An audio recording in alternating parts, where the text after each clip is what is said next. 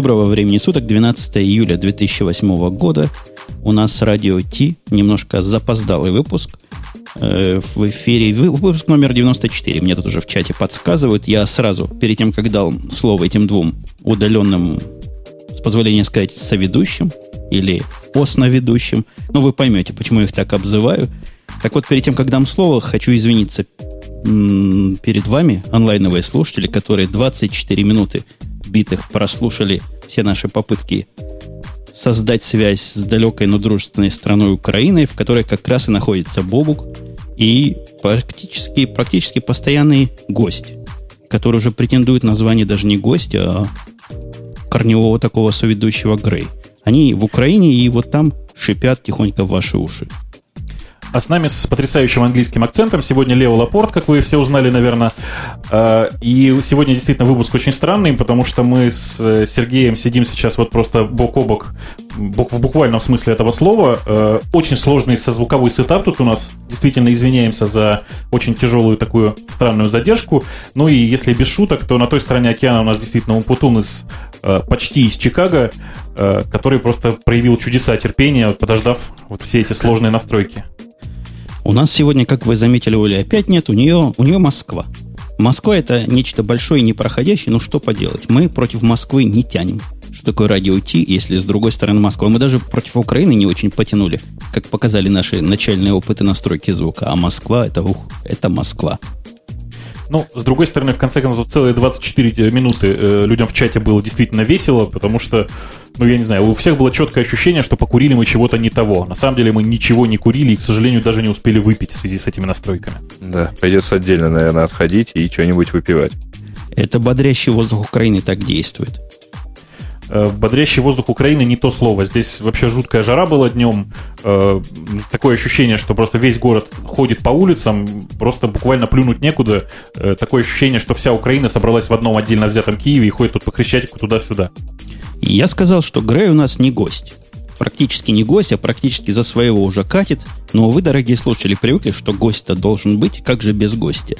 И я попробую сейчас нам включить в эфир, просто вот в прямом прямой трансляции одного удивительно нестандартного для нашего шоу гостя, но я думаю, когда он заговорит и представится, вы сразу поймете, в какую сторону я клоню. Вот я его дрогаю и драпаю на наш чат. Я да. боюсь этого слова «дрогаю» и «драпаю». И получил ли я нашего дорогого гостя в эфир? Да, я здесь в эфире. Привет. Привет, как Привет. тебя хорошо слышно, особенно по сравнению с этими двумя, с позволения сказать, ведущими, которые в Украину забрались. Ну что ж, гость, я, я не знаю, слышал ли ты, как я тебя представлял, как нестандартного и нетипичного для нашего шоу. Ты Нет, скажи... не слышал, не мог подключиться к стриму, но представиться, наверное. Было бы не слабо, удиви их всех там. А, меня зовут Эльдар Муртазин, я главный редактор Mobile Review, но и по совместительству занимаюсь еще и аналитикой в России посвященный, безусловно, телефонам, мобильным телефонам. А почему, к сожалению? А, слабо совместимые занятия, и надо выбирать в итоге что-то одно, но бросить Mobile Review не могу. Ну, по определенным причинам. А хочется? А, не хочется, потому что все сложнее и сложнее совмещать. Мы сейчас работаем с рядом компаний уже глобально, и все чаще приходится подписывать NDA. Это проблема, действительно. Ну, я как человек, который подписывает разные идеи как минимум раз в неделю, я целиком согласен, это просто очень тяжело совмещать э, там работу журналиста, наверное, а, да, с, с работой. Да, мы-то тебя слышим отлично. Угу. Совмещать работу журналиста с, э, там, с какой-то другой ответственной работой, где к тебе постоянно попадает секретная информация, очень тяжело. Особенно тяжело в голове разделять, что говорить можно, а что нельзя. Ну, пять лет это удавалось сделать, я думаю, будет удаваться дальше, но становится все сложнее и сложнее. Это действительно есть такая проблема. Более того, периодически уже приходится заглядывать э, в ежедневник либо в телефон, чтобы понять, э, анонсировано то или иное событие или нет. Это действительно сложно. Ну, у нас с Греем та же самая проблема. Мы периодически рассказываем какие-то там публичные новости про Яндекс. Каждый раз забывая, что же можно было рассказать, что нельзя было рассказать. И я не знаю, я, Сереж, я не знаю, как ты, а я уже один раз получал там э, некоторые нагоняй за то, что что-то лишнее просочилось. Я просто предпочитаю промолчать некоторые моменты, поэтому э, вот, да, ну нагоняй тоже бывают иногда, но в общем, да, предпочитаю лучше помолчать в таком случае. Эльдар, случалось нагоняй получать в такой ситуации? А, ну, у нас только один раз была проблема, и то смешная. Крупная компания посчитала, что мы использовали после посещения R&D-центра некую информацию, а, хотя за вот эти три дня они нас опекали настолько плотно, что вот дальше столовой и переговорных – выйти мы реально не могли. После этого там даже байка появилась о том, что нас нельзя подпускать к компьютерам ближе двух метров, потому что мы удаленно как-то все это скачиваем. Хотя в реальности, ну, безусловно, в той поездке получили информацию, которую использовали, но а, скажем так, люди добровольно ее дали в гостинице, совершенно без всяких NDA, а, и дали с расчетом на то, что мы ее опубликуем. А, то есть это утекло на самом деле не там не через NDA, а просто через, через людей, которые как-то неосторожно что-то такое сказали. Э, дело не в том, что осторожно или неосторожно. Каждая компания практикует официальные сливы, ну, псевдоофициальные, потому что официально все отрицается. Но есть ряд ресурсов, которые постоянно получают от инсайдеров такую информацию и публикуют ее по тем или иным соусам. Подождите, я вас остановлю. Вы в какие-то между, между корпоративные разговорчики внедрились? Я вот слушаю вас, интересно, конечно. Но давайте все-таки тронем немножко наши тековские темы. А то вот организационно, организационно-конторские. Не, я предлагаю не то, что ты думаешь. Я предлагаю совсем другое. Прежде всего... Дом 2? Как-то они там точно, они там точно что-то приняли в этой Украине. Или воздух, как я уже и говорил. Нет, я хотел бы объяснить, собственно, чего Эльдар у нас делает. Эльдар у нас пришел как специалист, потому что мы, как выяснилось, специалисты, ну, прямо скажем, не особо. Не особо какие... Какие мы не особо? Не особо какие, какие в этих сотовых Вообще телефонах. особенно не специалисты. Тем более в сотовых телефонах. Да, особо не специалисты. Примерно еще худшие специалисты мы в фотоаппаратах. Но это вне конкуренции. Хотя вот Грей у нас как раз поднимает эту планку фотографическую. А Эльдар, видимо, поднимет нашу планку понимания вот всей этой сотовой науки. У меня первый вопрос, что за наука такая? Я и в, и в блоге в твоем удивился. Может быть, думаю, есть специалисты и по, по чайникам, и по стиральным машинкам. Что за такие специалисты в области телефонии? Ну, специалисты, я думаю, есть. Просто они не публичные. По тем же чайникам, честно признаюсь, пытался купить чайник. Это огромная проблема. Выбрать, э, казалось бы, есть из чего, но не подходит при ближайшем рассмотрении. Хотел бы ресурс такой увидеть. А телефоны сегодня – это очень персональные вещи, с каждым днем они будут становиться все более и более персональными. Это не только навигация, контакты, это электронные платежи, все что угодно. То есть персональный поиск. И фактически вокруг телефонов сегодня выстраивается огромная индустрия, экосистема. Это не просто устройство, оторванное от мира. Это в первую очередь интернет, это ваши личные данные, это различные сервисы. А, очень интересно, что на это поле пытаются вылезти все компании. То, что мы видим сегодня, Nokia идет в сервисы поисковые, мобильные рекламы. Google идет, наоборот, в производство устройств, операционной системы, платформы для этих устройств. То есть пытается подготовить медиа. Одной из первых компаний, которая вылезла краешком на это поле, была Apple, которая создала iTunes – и фактически через iTunes, не через операционную систему, а именно через iTunes пытается создать вот такой универс, чтобы затем предлагать не только устройства, но и сервисы, не только музыкальные, подчеркиваю, совершенно различные. Слушай, ты так формулируешь, я вспомнил журналы, в которых статьи всякие умные, например, про э, системы, системы сбора сетевых данных. То есть читаешь, в принципе, интересно, но абсолютно далеко от моей реальности. Вот давай немножко я тебя помучу в сторону моей реальности. И, видимо, Давай. бобуковской реальности.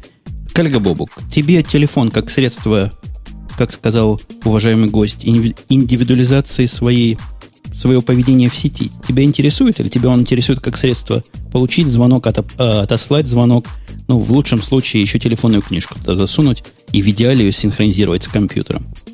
Не, ну я-то просто даю себе отчет, что я не типовой пользователь телефона совершенно, да, то есть э, я вообще какой-то очень нестандартный в этом смысле, я с телефона звоню. Да, а есть у нас кто-то здесь в эфире, кто телефон использует для вот таких высоких целей. Э, Грей, ты как? Ты используешь? Ты продвинутый? Да, про какие именно цели э, идет речь? Я с телефона, э, с айфона я регулярно хожу в интернет, э, читаю почту, пользуюсь твиттером, э, хожу по сайтам. Кстати говоря, вот iPhone это как бы первый такой телефон, с которого мне реально удобно оказалось много ходить по сайтам. А что еще? Еще у меня всегда в кармане э, 3G-шный телефон, который э, Nokia и который используется для фактически трех вещей. На нем стоит, стоят Яндекс карты, на нем стоит клиент Яндекс Фото, потому что там 5-мегапиксельная камера и можно быстро снять, отослать. Третье, я с него хожу в интернет. Ну, не, я через него хожу в интернет на самом деле. Короче, короче говоря, ты тоже от всего этого продвинутого хай-тека о котором Эльдар рассказывает, в общем, не особо близок, прямо скажем. Я не уверен, слышат они меня или нет, как-то они там затихли на той стороне, но мы с тобой, Эльдар, точно еще здесь. Не, мы, te, мы тебя слышим, слышим. А, вы меня слышите, вы меня молодцы, и я вас тоже слышу. Я уж надеялся их как-нибудь как какие-нибудь гадости про них порассказывать. То есть ты, ты видишь, уважаемый гость, в лице трех гиков, то есть людей не последних. И, видимо, какая-то потенциальная таргет-группа для всех этих навороченных телефонов. Может, я ошибаюсь, может, мы как раз противоположная сторона этой группы. Ни малейшего интереса к этим новинкам не возникает. Это чего? А, ребят, э, тут есть заблуждение такое. Там можно делить людей на гиков, не гиков. А проблема заключается в том, что последние лет 10 все, что мы потребляем в сфере IT, это навязанные услуги навязанные устройства, ну, условно навязанные. И фактически, если мы говорим про телефоны, то пять лет назад все говорили, зачем мне камера в мобильном телефоне? Это гадость, всегда мыльница будет лучше, и сегодня мыльница лучше. Но сегодня выросло уже целое поколение людей, которые действительно фотографируют телефоном. При этом это не а гики зачастую, хотя такие тоже встречаются, это бабушки, дедушки, это люди среднего возраста. И вот проникновение критической массы была набрана где-то два года назад. Скажи, Мобильный телефон... можно я тебя перебью да. на секундочку? Понимаешь, Конечно. происходит некоторая подмена понятий. Дело в том, что э, uh-huh. всегда говорили о том, что телефон, в телефоне не нужен фотоаппарат, только гики. Обычные люди нормальные, они, конечно же, купив телефон с фотоаппаратом, раз уж он там есть, конечно, начинали им фотографировать просто моментально. Э, а, собственно, я так понимаю, большая часть людей это, в общем, нормальные люди, а не гики. Гиков, как известно, 7%. Так что что-то тут не склеивается, по-моему. Не, ну и потом, э, давайте так. Я на самом деле э, хоть вроде как и гик, э, не, не особо претендую, но, наверное, все-таки отношусь. Э, я телефоном, э, да, сейчас использую для фотографии, но я использую только тогда, когда Ау. качество камеры. Да-да-да, мы тут. Да-да, мы тут, ну, вроде бы, по крайней мере, мы слышим. А я использую его сейчас только так, потому, Ау. что качество камеры там в Nokia N82 просто действительно очень хорошее и вполне, в общем, там сравнимо с камерой хорошей мыльницы. Трех-четырехлетней давности. И я подозреваю, ага. большую часть твоей замечательной фразы Эльдар не услышал, не, не, потому что услышал. Мы его... услышал все, да? Ну, практически не, я, все услышал. Ну, я могу... Можно? В общем, я коротко, сказал, коротко совсем, если суммировать, то э, телефоном-то для, как, как фотоаппаратом я начал пользоваться тогда, когда в нем появилась нормальная камера, а не нечто мутное, вот что-то такое. То есть, когда он стал, смог соперничать с мыльницей, да, теперь мне мыльница не нужна, у меня есть там N82.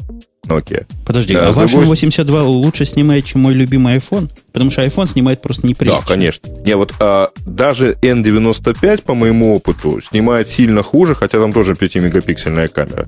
По сравнению с N82, там какая-то совершенно замечательная новая оптика, по всей видимости. Честно, вот не углублялся, но очень хорошо э, снимает и практически вот, кому не показывал, все удивляются, что это действительно с телефона. Ну, в, в общем, ничем не хуже какой-нибудь там мыльницы от Canon, например там, с 7, там, с 8 мегапикселем. А в iPhone это 2 мегапикселя, там, на самом деле, в общем, не очень серьезно, на самом деле.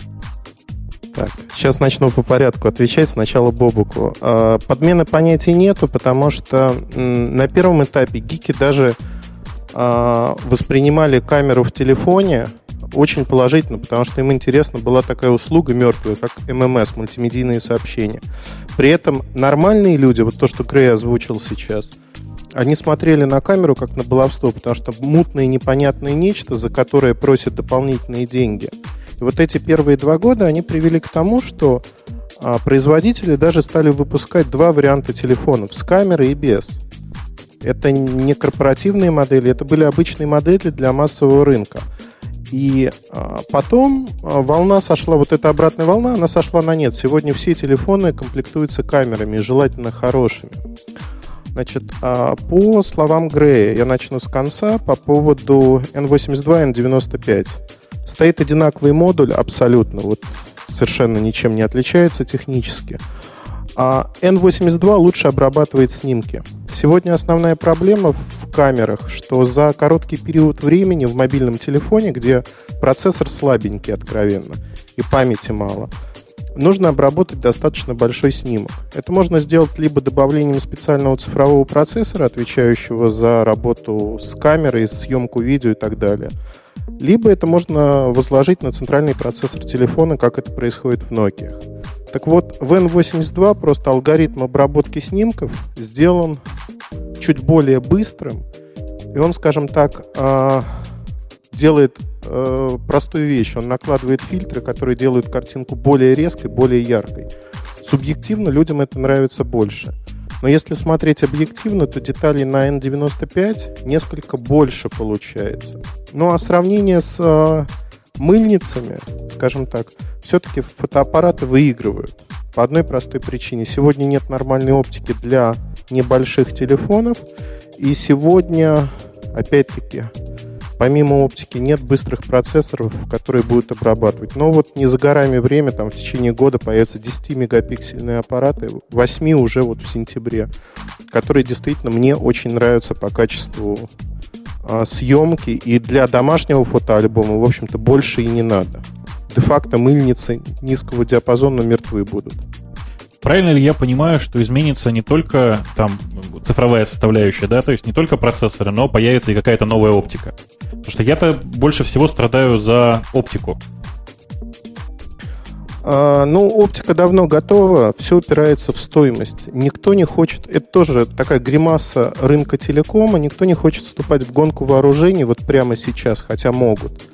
Потому что люди скажут, о, классно, я вот хочу этот аппарат, там, Sony Ericsson тысячу какой-то, условно.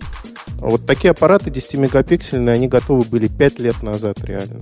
Да, большие были, да, с хорошей оптикой. Но а если бы там Samsung, Sony, Ericsson, Sony произвели такие аппараты на свет, то они просто не успели подтянуть всю остальную промышленность. Они выиграли бы незначительные продажи, скажем так, по одной-двум моделям, достаточно дорогим, а, выиграли бы имидж, что они инноваторы, но массовый рынок взяли бы другие компании в итоге, которые предложили все то же самое дешевле. Поэтому вот этой гонки сегодня нету. По поводу оптики могу сказать так, что стеклянная оптика идет уже достаточно во многие аппараты. Даже вот к концу года аппараты появятся ниже 300 евро. Новые модели от Nokia – это N79, она на днях буквально будет анонсирована в июле. И э, модели приятные. А оптика же а, является не основным вот ключевым таким параметром для многих пользователей. Они просто не понимают ее значимости. Но, кратко отвечая на вопрос, будет 2-3 модели фотографических, которые а, будут по качеству вполне сравнимы с мыльницами. Одна модель даже сравнимо с полупрофессиональными зеркалками в некоторых режимах. Вообще, я слушаю тебя и как раз гляжу правым глазом на свой новый А300, который купил на днях. Наверное, если в него вставить телефонный модуль, то получился бы замечательный телефон. Как вам, господа, такая идея? Ну, я уже давным-давно говорю, что все идет к тому, что скоро появятся, наконец, уже фотоаппараты с э, встроенными телефонами. И тогда все, в общем, вернется на свои места. То есть э, производители телефонов будут производить телефоны, ну, с какой-то там, с каким-то простеньким фотоаппаратом, а производители фотоаппаратов будут производить фотоаппараты с каким-то там простеньким телефоном. И все. Слушайте, у меня другой вопрос совершенно гостю. Вот в, в, в противоположную сторону. Мы тут глядим, насколько я понимаю, ну, во всяком случае, за исключением Грея. Он человек какие-то слова знает, N80, N90, просто пугает меня этими присказками. Так вот, что-то происходит в этом мире большое. Для меня весь мир сконцентрировался на двух производителях. На BlackBerry с одной стороны, кто их производит, И на не знаю, iPhone BlackBerry, наверное, другой, их да? производит. Или Рим, по-моему. И А на iPhone. называют. Вот для меня вот это все. Последний раз я обращался к рынку сотовых телефонов где-то полгода назад, когда выбирал для семьи, для жены и ребенка. Ну, не понадобилось мне никаких особых, особых э, обзоров. Посмотрел телефоны, все примерно одинаковые. Батарейка примерно одинаково у всех работает. Фичи у всех примерно одни и те же. Купил по виду. А что-то такое происходит, о чем знают все, а мы, например, тут по серости своей вообще не подозреваем. Какая-то революция, какая-то эволюция или деградация, что-нибудь. Но если говорить про устройство, основное, что сейчас появляется массово, это GPS-навигация, причем в хорошем качестве. А В этом году на днях а, завершена сделка, одобрена сделка с Navtec. Nokia покупает Navtec за 8.3 миллиарда. И фактически Nokia получает инхаус такого производителя карт, а, навигации, и другие производители также смотрят в эту же сторону. Телеатлас моментально подписал соглашение с Google. Они объединяют усилия. И вот на этом фронте будет очень много интересных вещей. Из того, что готовится, но появится в течение двух-трех лет, мне очень нравятся системы автоматического перевода. Вы наводите просто ваш телефон, неважно, на вывеску, на ценник, на меню, на что угодно. И он вам переводит тот текст, который есть. Он даже может зачитать его. Синтезаторы уже стоят во всех телефонах, там N-серии, например. Э, Это такая фишка, которая помогает общению фактически. В далекой перспективе, ну, лет 20, наверное, автоматический онлайн-перевод, когда вы говорите на другой язык. Но это фантастика пока. В данный момент этого нету. Слушай, мне кажется, я тебя А. перебью. Вот это, когда ты камеру наводишь, оно переводит. Это, это, это реальность или это чего-то такое глубоко японское, которое только в Японии для каких-то э, коренных японцев и доступно? А, Нет, этого нет пока в Японии. Это появляется в будущем году. Я думаю, по осени появится уже в нескольких моделях одного из производителей. И эта реальность уже сегодня. Я игрался в Европе. Ну вот я игрался в Германии, игрался в Италии с такими телефонами, программами. Работает на удивление хорошо. То есть сбоит а, в тех моментах, когда меню, например, написано каким-нибудь замысловатым шрифтом с вензелями, вот тут просто он сходит с ума. Это я в Вене ощутил, в венских кафе ощутил на своей шкуре, когда перевод вообще, ну, это абракадабра. Ну, ну, но это все, что ты рассказываешь, в принципе, использует э, наличие камеры хоть как-то по уму и наличие, видимо, какого-то процессора и возможности туда софт какой-то писать. По большому счету, я не вижу никаких проблем, почему бы во всех телефонах такое не появилось, как какая-то покупная программа. А вот по поводу GPS, а, оно действительно кому-то надо? То есть вот на экранчике, я пытаюсь представить экранчик вот этой Nokia, очень женского вида, который у моей жены есть. Ты уж прости, не знаю название. Такая похожа на, на какой-то женский прибамбас. То ли на помаду, то ли на пудреницу. Вот на том экранчике, если смотреть GPS, ну, собственно, куда ты, куда ты доедешь? Это ты, если в машину крепить, так ты врежешься, пока будешь туда ра- рассматривать. Только для смартфонов, только для больших вещей это все. Ну, фактически да, потому что есть еще пешеходный режим навигации, то есть просто карты на маленьких экранчиках. А, Тот же Google Maps ставится сегодня на все телефоны через Java-программу, с помощью Java-программы. Но есть еще такая фишка, как голосовые подсказки. В общем, я иногда поступаю очень просто. Если у меня нет крепления, там, взял на прокат машину, там нет крепления, у меня есть карта, есть мой смартфон, коммуникатор, неважно, с собой. Я просто включаю голосовые подсказки, они достаточно громкие, и даже не смотрю на карту, он мне просто диктует, куда мне ехать. Да, такой промежуточный вариант, но тем не менее он работает. И тут еще важно понимать вот какую вещь, что выигрывают не лучшие технологии, не лучшие устройства с большей диагональю. Выигрывает то, что стоит дешевле пользователю. Э, обождите. Я, я тут за вас, за всех говорю, господа, вы, вы тут, Бобук, Да, Грей, мы Мы тут, мы вы пытаемся просто вклиниться в воспринимаете вашу, всю вашу эту беседу. мудрость со всех сторон, да? У меня Да вот нет, другой просто вчетвером разговаривать очень тяжело, ты же понимаешь. Хорошо, Мы, я вам мы дам просто слово. сидим и смотрим, когда мы сможем вклиниться. Ну ладно. Дам, дам вам Давай. слово, не волнуйтесь. У меня вопрос. После выбора этих самых телефонов, мы, видишь, опыт очень ограничен. На, на личной маленькой полянке весь возвращен. Я пришел к выводу, что LG и Samsung это полный отстой, Nokia это круто, ну, про Apple лучше говорить вообще не будем. Это, это правильно, это обоснованный выход, вывод. Если говорить сегодня, есть три компании, которые вкладывают в R&D наибольшие деньги. Это компания Nokia номер один, компания Samsung номер два, компания три это Sony Ericsson. Все другие компании вкладывают значительно меньшие деньги. Поэтому я бы ставил вот на этих трех производителей именно как на ключевых игроков на рынке мобильных телефонов. Ну, ты, ты дипломат. С тебя, да, с тебя плохое слово про Samsung, видимо, не вытащишь. Вот Samsung, который не, не, у моего мальчика, это страшный отстой. Вот я беру его в руки, я вижу, это ужас, это жуть, хотя ребенку он нравится. А, можно поругать американский рынок. Легко. Американский рынок технологически отсталый. И на сегодняшнем это связано просто с действиями операторами в прошлом, которые сделали ставку на устаревшие сети и не хотели вкладывать деньги в их обновление, то есть переход в другие стандарты. Последние пять лет идет гонка под эгидой «догоним и перегоним Европу». И а, вот именно из-за отсталости сетей сегодня американские операторы не берут свежие новые модели.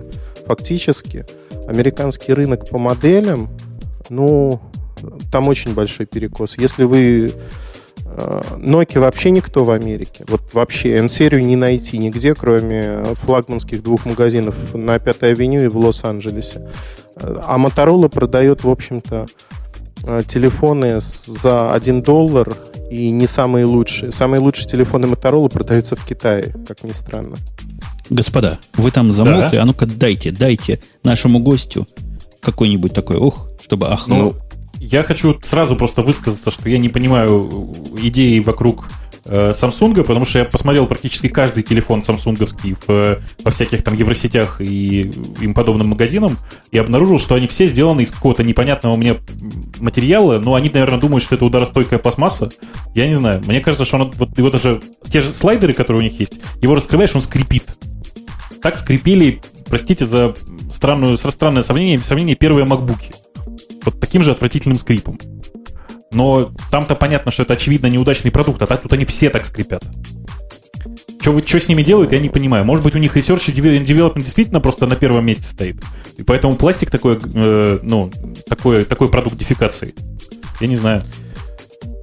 Ну, я не буду говорить про пластик, просто есть модели удачные, есть неудачные. В целом, если вот по, процент, по процентам а, недостатков говорить, по Samsung 5% это нормально.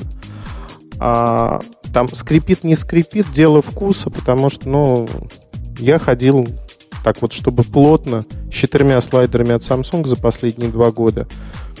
Проблемы начинаются мелкие физические где-то через полгода. Если же говорить про R&D, то сегодня а, память от Samsung, процессоры от Samsung, иногда схемотехника от Samsung стоит в большинстве тех или иных продуктов, включая там Apple iPhone, условно говоря.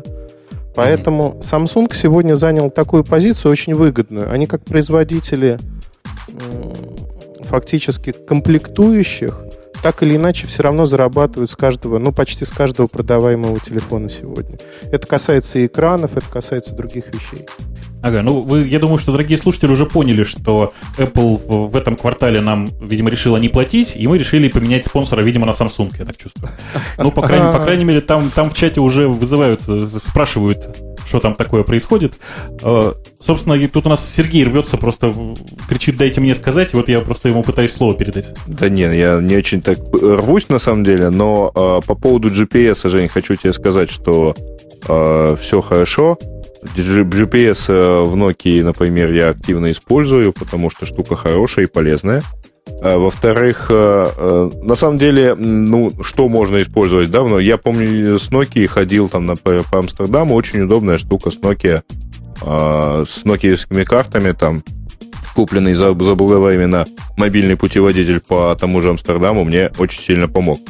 А, кроме того, а, есть э, э, там, ну, вот те же яндексовские наши карты. Я регулярно с ними езжу. В сочетании с GPS они дают совершенно замечательную сейчас картинку про пробки.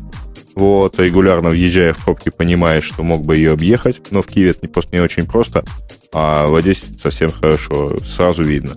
Поэтому штука это вообще-то полезная. Э, и, по-моему, э, где-то в начале года Nokia заявляла, что у них 43% смартфонов будет выходить в этом году именно с GPS. Так что там, по-моему, их количество сильно увеличится, да? Слушайте, а правильно я понимаю, что э, вот эта покупка Navtel, да, купила Nokia? Navtec. Я правильно услышал? Да, Navtec, именно его. Ага. То есть я правильно понимаю, я насколько помню историю, Nokia закупала карты и вообще мобильное приложение у... Э, господи, оно было Road 66, да? Как оно называлось, приложение? И карты, по-моему, были там а, оттуда. Нет? Это только первая модель 6110 навигатора. Она готовилась ну, в разработку поступила три года назад. После этого только собственное приложение. А Gate 5 они купили сначала компанию, и вот на основе ее сделали Maps, Nokia Maps. Первая версия, сейчас вторая доступна. А потом уже купили Navtec. А, и правильно понимаю, что сейчас сменится и приложение, и карты, и все подряд? Нет, неправильно, потому что Navtec поставлял для Gate 5 карты изначально, так же, как и Teleatlas. С Teleatlas как работали, так и работают. Navtec после поглощения просто ну, удешевляет производство всех э, карт и прочего. А, ну правильно. То есть, говоря по, по нашему погибскому, выкинули один хоп лишний. Да, совершенно верно. Ну... А, в принципе, получается так, что у Nokia что-то там готовится, вот и э, по итогам года будет что-то совершенно безумное, да, потому что а, то, вот только что купили Symbian, теперь они купи, э, значит, покупают э, карты, э, значит, и, в общем-то, это будет нечто совершенно монструозное в плане смартфонов, да? Не только смартфонности, потому что карты идут и на S40, то есть на обычные телефоны, вот уже появляются на рынке такие аппараты, пока без встроенных GPS-приемников. В догонку Nokia купила за последние несколько лет а, агентство мобильной рекламы, работающее на весь мир. Nokia купила разработчиков, работающих с флешем. Nokia активно нанимает программистов, э, умеющих работать с поисковыми системами. Частности, в Америке офис сильно расширенный в Европе. А, не, не совсем. Не? Нет.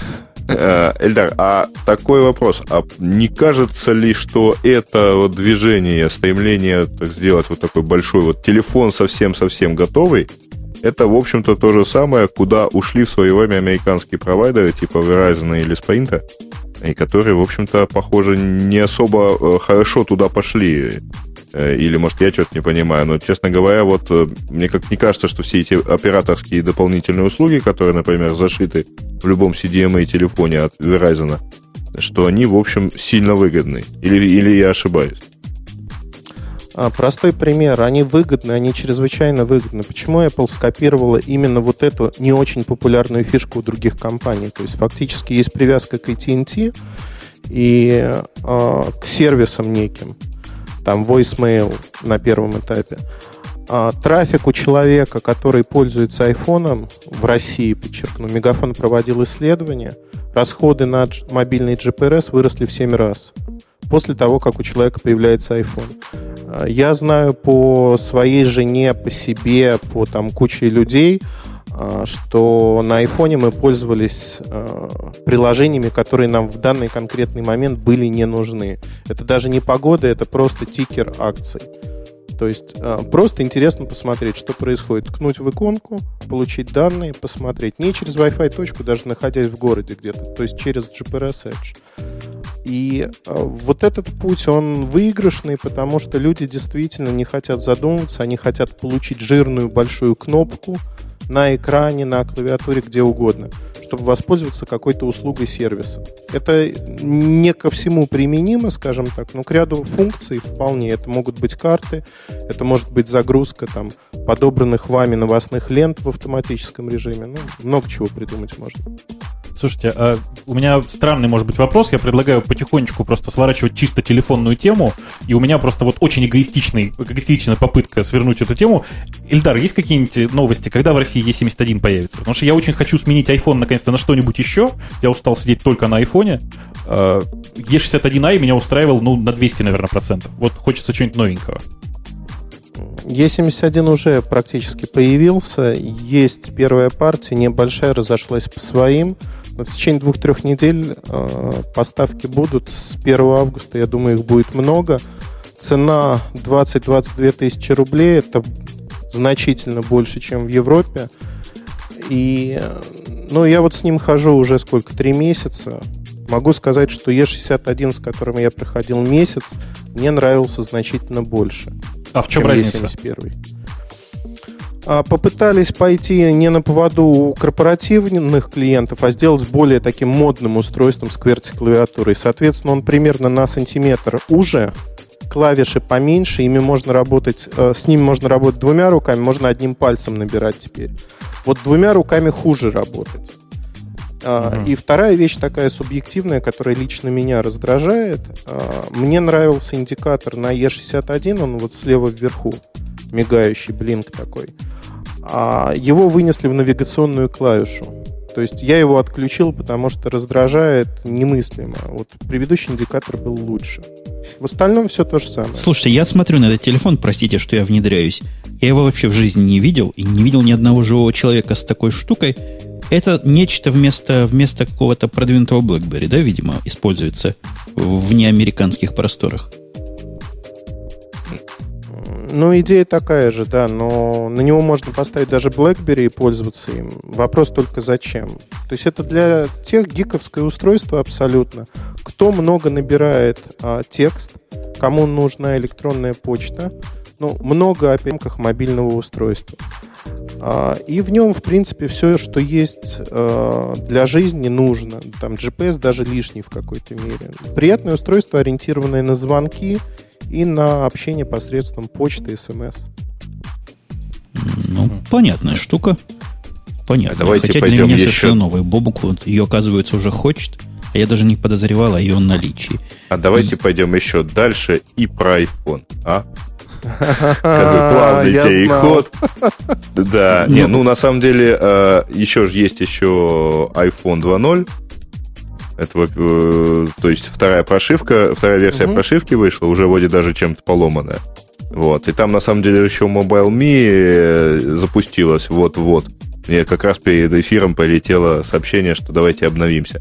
А, ну вот столько тем как-то вот как-то грех не рассказать, да. Тем более, что а, Давайте начну с того, что запуск айфона получился какой-то совершенно странный. В сочетании с запуском Mobile.me я бы даже не назвал его сильно успешным.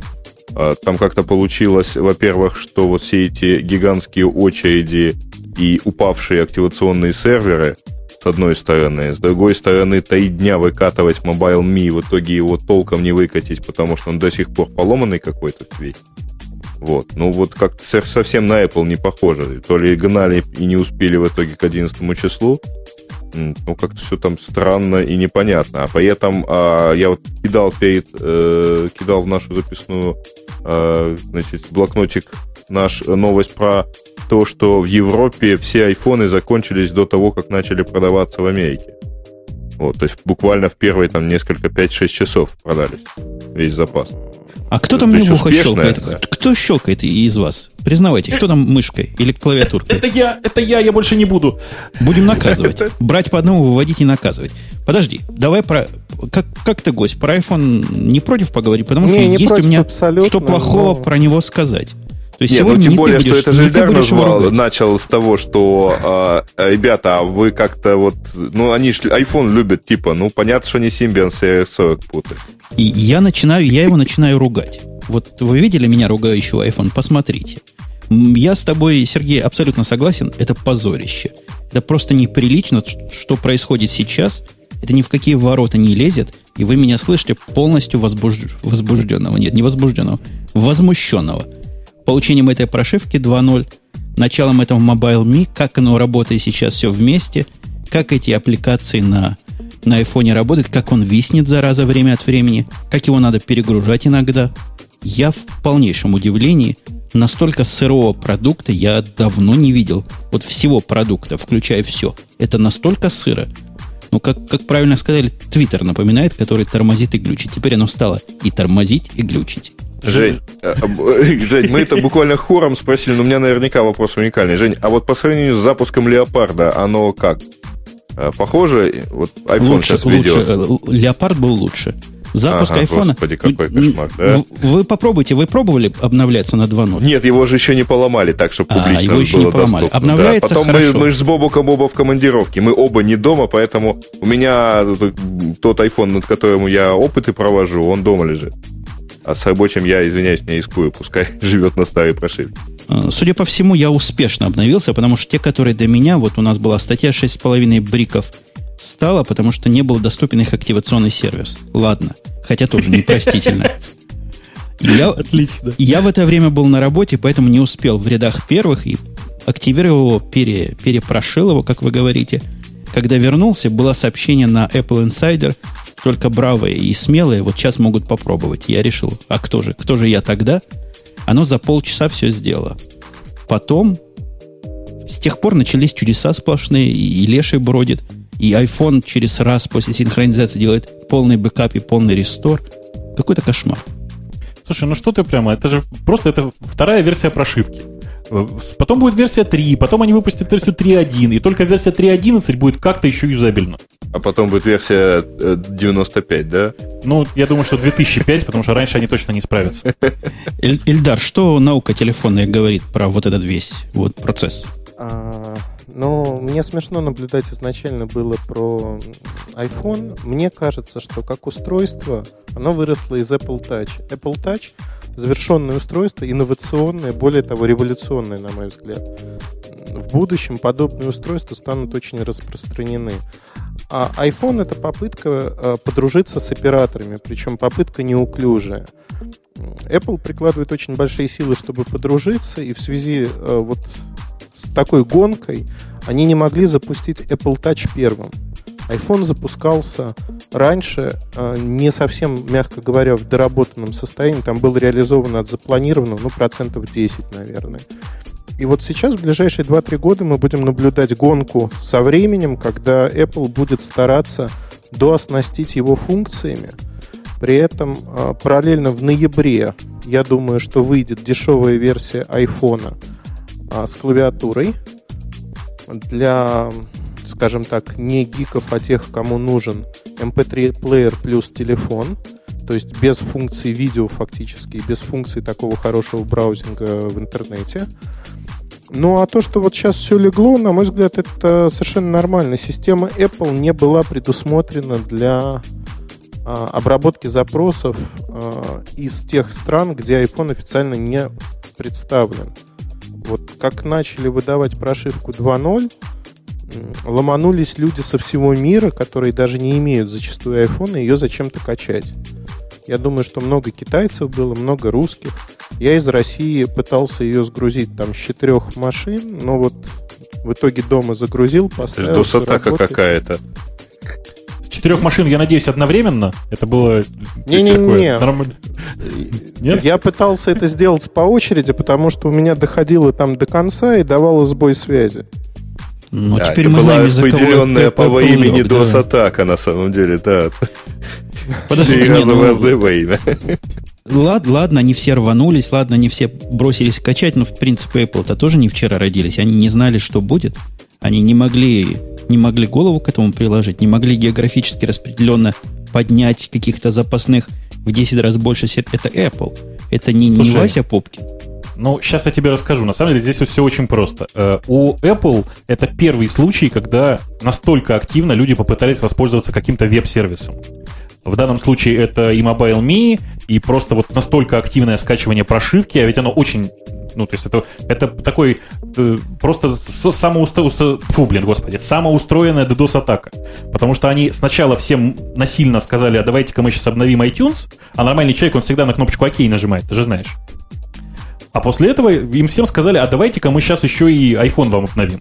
И тоже все нормальные люди нажали ОК, естественно. Э, и они сами себе устроили нормальный совершенно DDoS. Они просто ну, как, никогда не работали с настолько нагруженными веб-сервисами. Ну, правда, действительно, если 6 миллионов человек, а э, количество-то проданных айфонов примерно такое, ну пусть половина из них одновременно пошла. Ну, в общем, боюсь, да и Google бы лег, например, хотя это, по идее, самая такая распределенная вещь самая выносливая в плане э, такого, таких масштабов доступа. Э, плюс к тому, они еще в этот же момент выкатывали Mobile.me, штука тоже достаточно интересная и э, как мы все понимаем, э, они ее сильно активно продвигали, и туда пошли все пользователи .Mac. Э, и, наверное, она тоже как-то завязана э, с прошивкой айфона и всем прочим, да? И да, в общем, да, наверное, они просто не предусмотрели. Другое дело, что удивительно, вот мне лично удивительно другое, ведь свое-то во имя, когда запускался первый iPhone, начинал продаваться, они это все как-то предусмотрели, ведь тогда не было никаких вопросов по части что активации, что э, там отсутствие айфонов. Были, да? были. Это ты просто в первый день не пытался никогда iPhone активировать, а я как человек на третий день его купивший после выхода или на второй, таки скажу, что ждал несколько часов, пока достучался до их активационного сервиса. Ну, там... А, а, я помню, ты рассказывал. Но там, правда, вопрос был, кто тормозил, они или AT&T. Сейчас, может быть, кстати, тормозили и те, и другие, на самом деле. Потому что, как я понимаю, активация айфона — это отправка запрос, э, запроса сотовому оператору и получение от него какого-то там опрува или регистрации, что-то такое, да? Ну, наверное, наверное так.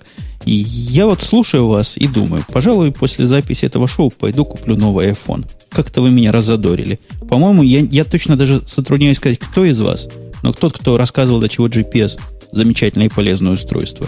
Вот я это рассказывал, Жень, я. Столкнул ты меня в пропасть вот эту. Думал, реально... Ну, по-моему, ты и сам собирался покупать. Ты то ли третье, то ли четвертое шоу под это рассказываешь, что ты его себе купишь, а старый iPhone сыну отдашь. Ну, это... Я не понимаю, это, кого ты сейчас собирался, уговариваешь. Собирался одно дело, а вот вы меня уговорили практически. Слушайте, отдаст сыну, чувствуете, да? Дорогие друзья в чате, вы там просто можете уже писать петиции с просьбой... На усыновление, На усыновление, да, да. конечно. Более а, того, а, внезапным а сыновьям он, наверное, и в Россию вот, Человек нормальный, на моем месте, вместо покупки нового айфона, что бы пошел сделать? Вот эту Nokia N71 и 71, простите? Нет, Я думаю, что нормальный... Эльдар, говори, говори. Да, мне кажется просто, Жень, если тебя устраивает твой текущий iPhone, то стоит оставить его. Мне, вот лично мне не нравится пластик. Это первая претензия, пожалуй. А Тоже скрипит? Он выцарапывается, скажем так. Он не скрипит, но по покрытию, вот ну сколько у меня, беру в руки iPhone, ему чуть больше года. А у него так падал раз пять. Вмятинки есть, шероховатости есть. iPhone 3G за ну, за сколько? За 2-3 недели у него уже появились такие мелкие царапины. То есть фактически угу. на нем есть царапины, которые мне не очень нравятся. Но в целом это пластик такой же, как на других устройствах от Apple. Никаких тут откровений нет. Носиться будет нормально, но первый iPhone лучше именно вот по эстетике. Мне так кажется. Мне, эстетик, мне эстетика важна, да. Вот ты поколебал. Закабелил мою, мою решительность. Особенно царапучих айфонов не люблю. Ого. Будем думать. Будем... Надо пойти на него посмотреть. Я так понимаю, ты его уже давно и плотно щупаешь. А вот эти все слухи о том, что у него звуковой тракт настолько хорош, что просто ух, это слухи или реальность? Это слухи, тем более эти слухи выросли из пиара Apple, который заявил, что вот звуковой тракт такой замечательный. Подробность очень простая. В 3G сетях используется другой кодек. И неважно, какой телефон, iPhone, Nokia, Samsung, LG. Если этот кодек есть в телефоне, качество звука будет э, объективно лучше. Но это не зависит от телефона никак. То есть там нет никаких специальных технологий. Более того, ну, вот тот чипсет, который используется, он, ну, относительно, скажем так, не инновационный старый. То есть он по цене, соотношение цена-качество наиболее оптимальный. Подожди, а там Но ну, же это... дырочка, куда говоришь теперь больше, чем не технологический прорыв. Ну как, у тебя поток больше, Женя, в 3G сети, у тебя ширина потока больше, кодек, соответственно, менее экономный, ну, но чтобы, так сказать, кодек что-то получил, ты же должен как бы туда больше дать, вот, дырка и больше. Понятно, понятно. Ну, очень резонно. Не, ну на самом деле у нас действительно, я же рассказывал как- как-то в одном выпуске, а, что у нас э, практически все же операторы, кстати, что CDMA, что МТС, они все одну из основных фишек э, вот нового сервиса выдвигают сильно лучше качество звука. Ну, просто, видимо, никто из э, производителей телефонов не, раньше не использовал эту фичу, поскольку понимал, что ну, вроде как никто же не запускал там, да, N95 же. А никто не делал э, вот эту сеть, э, это свойство там какой-то уникальной конкурентным преимуществом. Apple сделала, сказала, что у них так хорошо. Ну вот. Слушайте, господа эксперты телефона, я тут смотрю, тут все, кроме меня, ну и Бобука эксперты. А вот эта замечательная гравитационная составляющая айфона, я вчера наигрался просто по самой не могу. Вот для этого его стоило обновлять и мучиться. Она еще где-то есть, или это исключительно айфоновская Женя, Женя, штука? Женя, ты, ты спешишь. Какая гравитационная составляющая? Ты про что? Про игрушку. Да про все. Там такое количество гравитационных игрушек теперь, когда ты его наклоняешь туда-сюда, и не- я думаю, не только игрушки могут таким образом быть сделаны. Ну, совершенно потрясающий эффект от этого и впечатление Слушай, ну просто там же от- был же э, такой сенсор. Или это они макбуковский сенсор туда еще поставили, который, знаешь, там есть игрушки, поставил на макбук, и там, если его наклонить, там эта игрушка польется в другую сторону, например, по экрану. А- оно, видимо, из-за размера как-то совсем другое впечатление. Например, игра, где, где пиво надо гонять, а потом стаканом можно брызгать. Или, или а потом игра- из той дырочки пиво выливается, да? Не, ну а совершенно гениальная такая пузыри на экране, а ты хлопаешь прямо пальцем. И звук похожий, как, как будто хлопаешь вот эти пленки. Знаете, такие замечательное занятие любого гика пощелкать эту упаковку. Слушай, я, я понимаю, то есть тебя просто вставил. Я, я со своей стороны просто не могу тебя поддержать, потому что я ненавижу браузер в айфоне за просто отвратительную дурацкую привычку. Открываешь башорк, потом, простите, ложишься на кровать, он уже предпринимает первую попытку перевернуться. Ну, думаешь, ладно, черт с ним. Держишь его аккуратно, в этот момент на автомате совершенно поворачиваешься на бок. И что делает э, браузер? Правильно, разворачивает изображение. Ненавижу. Бобуку всегда не везет на чтение чего-нибудь в лежачем состоянии, то у него света не хватает, чтобы электронными книжками пользоваться. Ну, то Света, ничего Маша, еще. Оля, ничего не хватает, это правда. Ну, честное слово, ну это же издевательство. Ну, неужели нельзя было сделать эту фичу отключаемой? Ну, это же, я, я- я просто, я весь в возмущении. Ну, А она разве не отключается? Нет. Нигде. Ну, пару проводов припаяй, и, наверное, отключится. Какой-то матери. Слушай, Эльдар, так есть такое у кого-то еще? Или просто опять Есть, наша это серость? появилось очень давно. Nokia была первой компанией, потом Sony Ericsson подтянулся. Как правило, отключается, либо используется в отдельных приложениях. Лучше всего реализовал это Apple объективно на сегодняшний день. Но вот э, из устройств сравнимых, скажем так, в конце года Express Media появляется 5820 для Nokia. Мне нравится, как там поворот сделан, там он отключаемый. Причем он и настраивается по чувствительности. А, игрушки есть подобные на многих аппаратах, но из того, что действительно мне понравилось, слямзили идею у кого-то из независимых разработчиков под iPhone, а, шарики по лункам загонять надо в лабиринте. Вот на Diamond официальная игра, она улучшена, сделана HTC Diamond. Играть действительно приятно, жалко она короткая, там 25 уровней всего. Ага. Теперь игр, рынок, э, рынок, и- рынок игр и рынок программ будет развиваться, конечно. Это да. Надо посмотреть, что получится. Ну, как-то про программы мы, наверное, поговорим отдельно. Это тема для совершенно другого разговора. У меня к тебе еще один вопрос, пожалуй, завершающий нашу затянувшуюся телефонную тему. Затянувшуюся, потому что гость такой специальный у нас про телефоны знает решительно все. Мы хороним Палм из выпуска в выпуск. Постоянно его хор- хороним, и постоянно нам говорят, да вы что, с ума сошли? Он живее всех живых. Чего наука говорит телефонная про это? Ну, у нас есть такая шутка, как только компания меняет свой логотип в оранжевый цвет, она, в общем, можно ее хранить. Фактически Palm а, выживает сейчас, а, пытается выжить.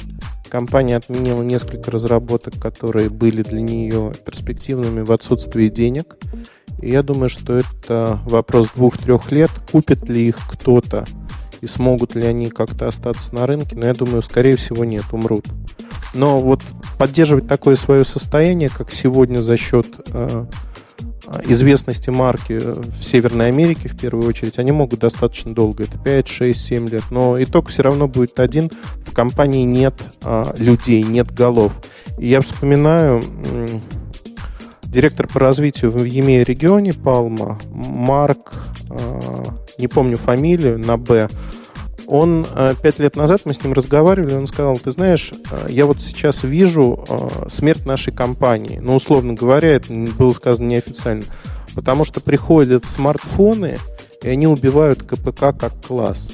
Если мы не сможем закрепиться на этом рынке, нас не будет. Ну, в общем-то, это и произошло в итоге. Слушай, а Ильдар, вот этот но... маленький, который за 70 долларов стал вдруг. Так, мы Ильдара потеряли. Мы Ильдара потеряли. А я, его, я его хотел спросить про маленького. Ну, я, собственно, тоже, во-первых, хотел сказать про... Э, мы его, к сожалению, потеряли. А, Сейчас мы его я хотел... возьмем. О. Ага. Рингинг. Рингинг. Да. И Отвалился. он с нами, похоже. Да, да я здесь. Эльдар, а такой я... вопрос. Э, вот э, Palm же, в общем-то, в последние несколько, по крайней мере, лет активно все-таки смартфонами занимается. Там, я с удовольствием ходил в свое с Treo. Сейчас у них центра продался, по-моему, ну, в общем, достаточно в общем, солидно. Там они сколько, миллион уже объявили, что продали через Verizon и собираются еще больше. Так, что, это так плохо, что ли? Ну да, новых разработок нету, но, в общем-то... А может, мы про них просто не знаем?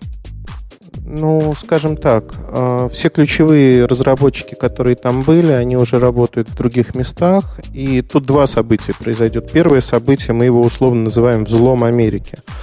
А, в будущем году а, несколько игроков а, мобильной индустрии будут ломиться на рынок Америки с очень интересными предложениями, действительно интересными, потому что сети 3G наконец-таки достигнут там определенного проникновения, и число пользователей будет большим.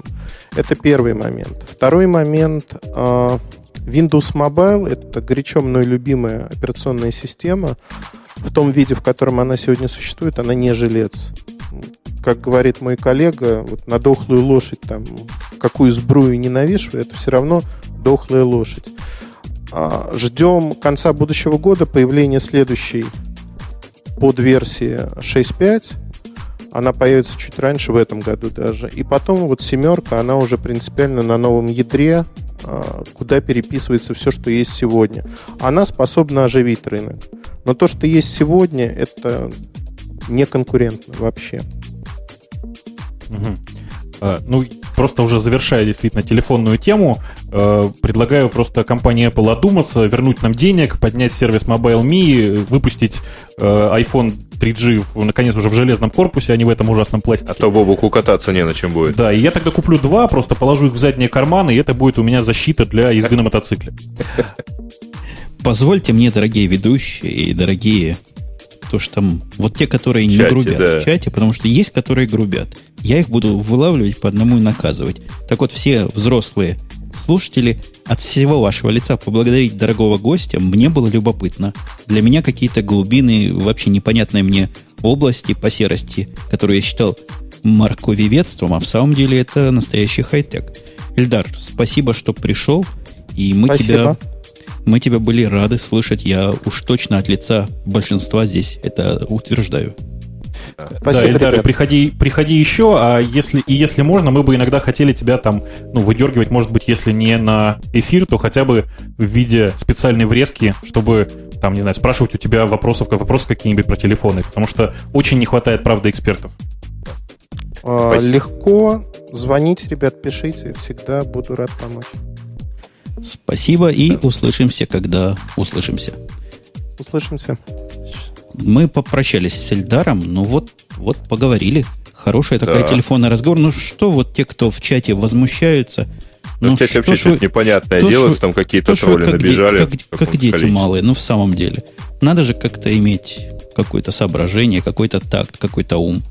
Мы дорвались до гостя, который может наконец что-то сказать на такие темы для нас, для меня серые – Слышу по, по молчанию Бобука, для него они еще более серые. Да я вообще, я, я же человек простой. Я считаю, что чем больше и, у нас будет... стихами. Да, чем больше у нас хороших экспертов, тем лучше.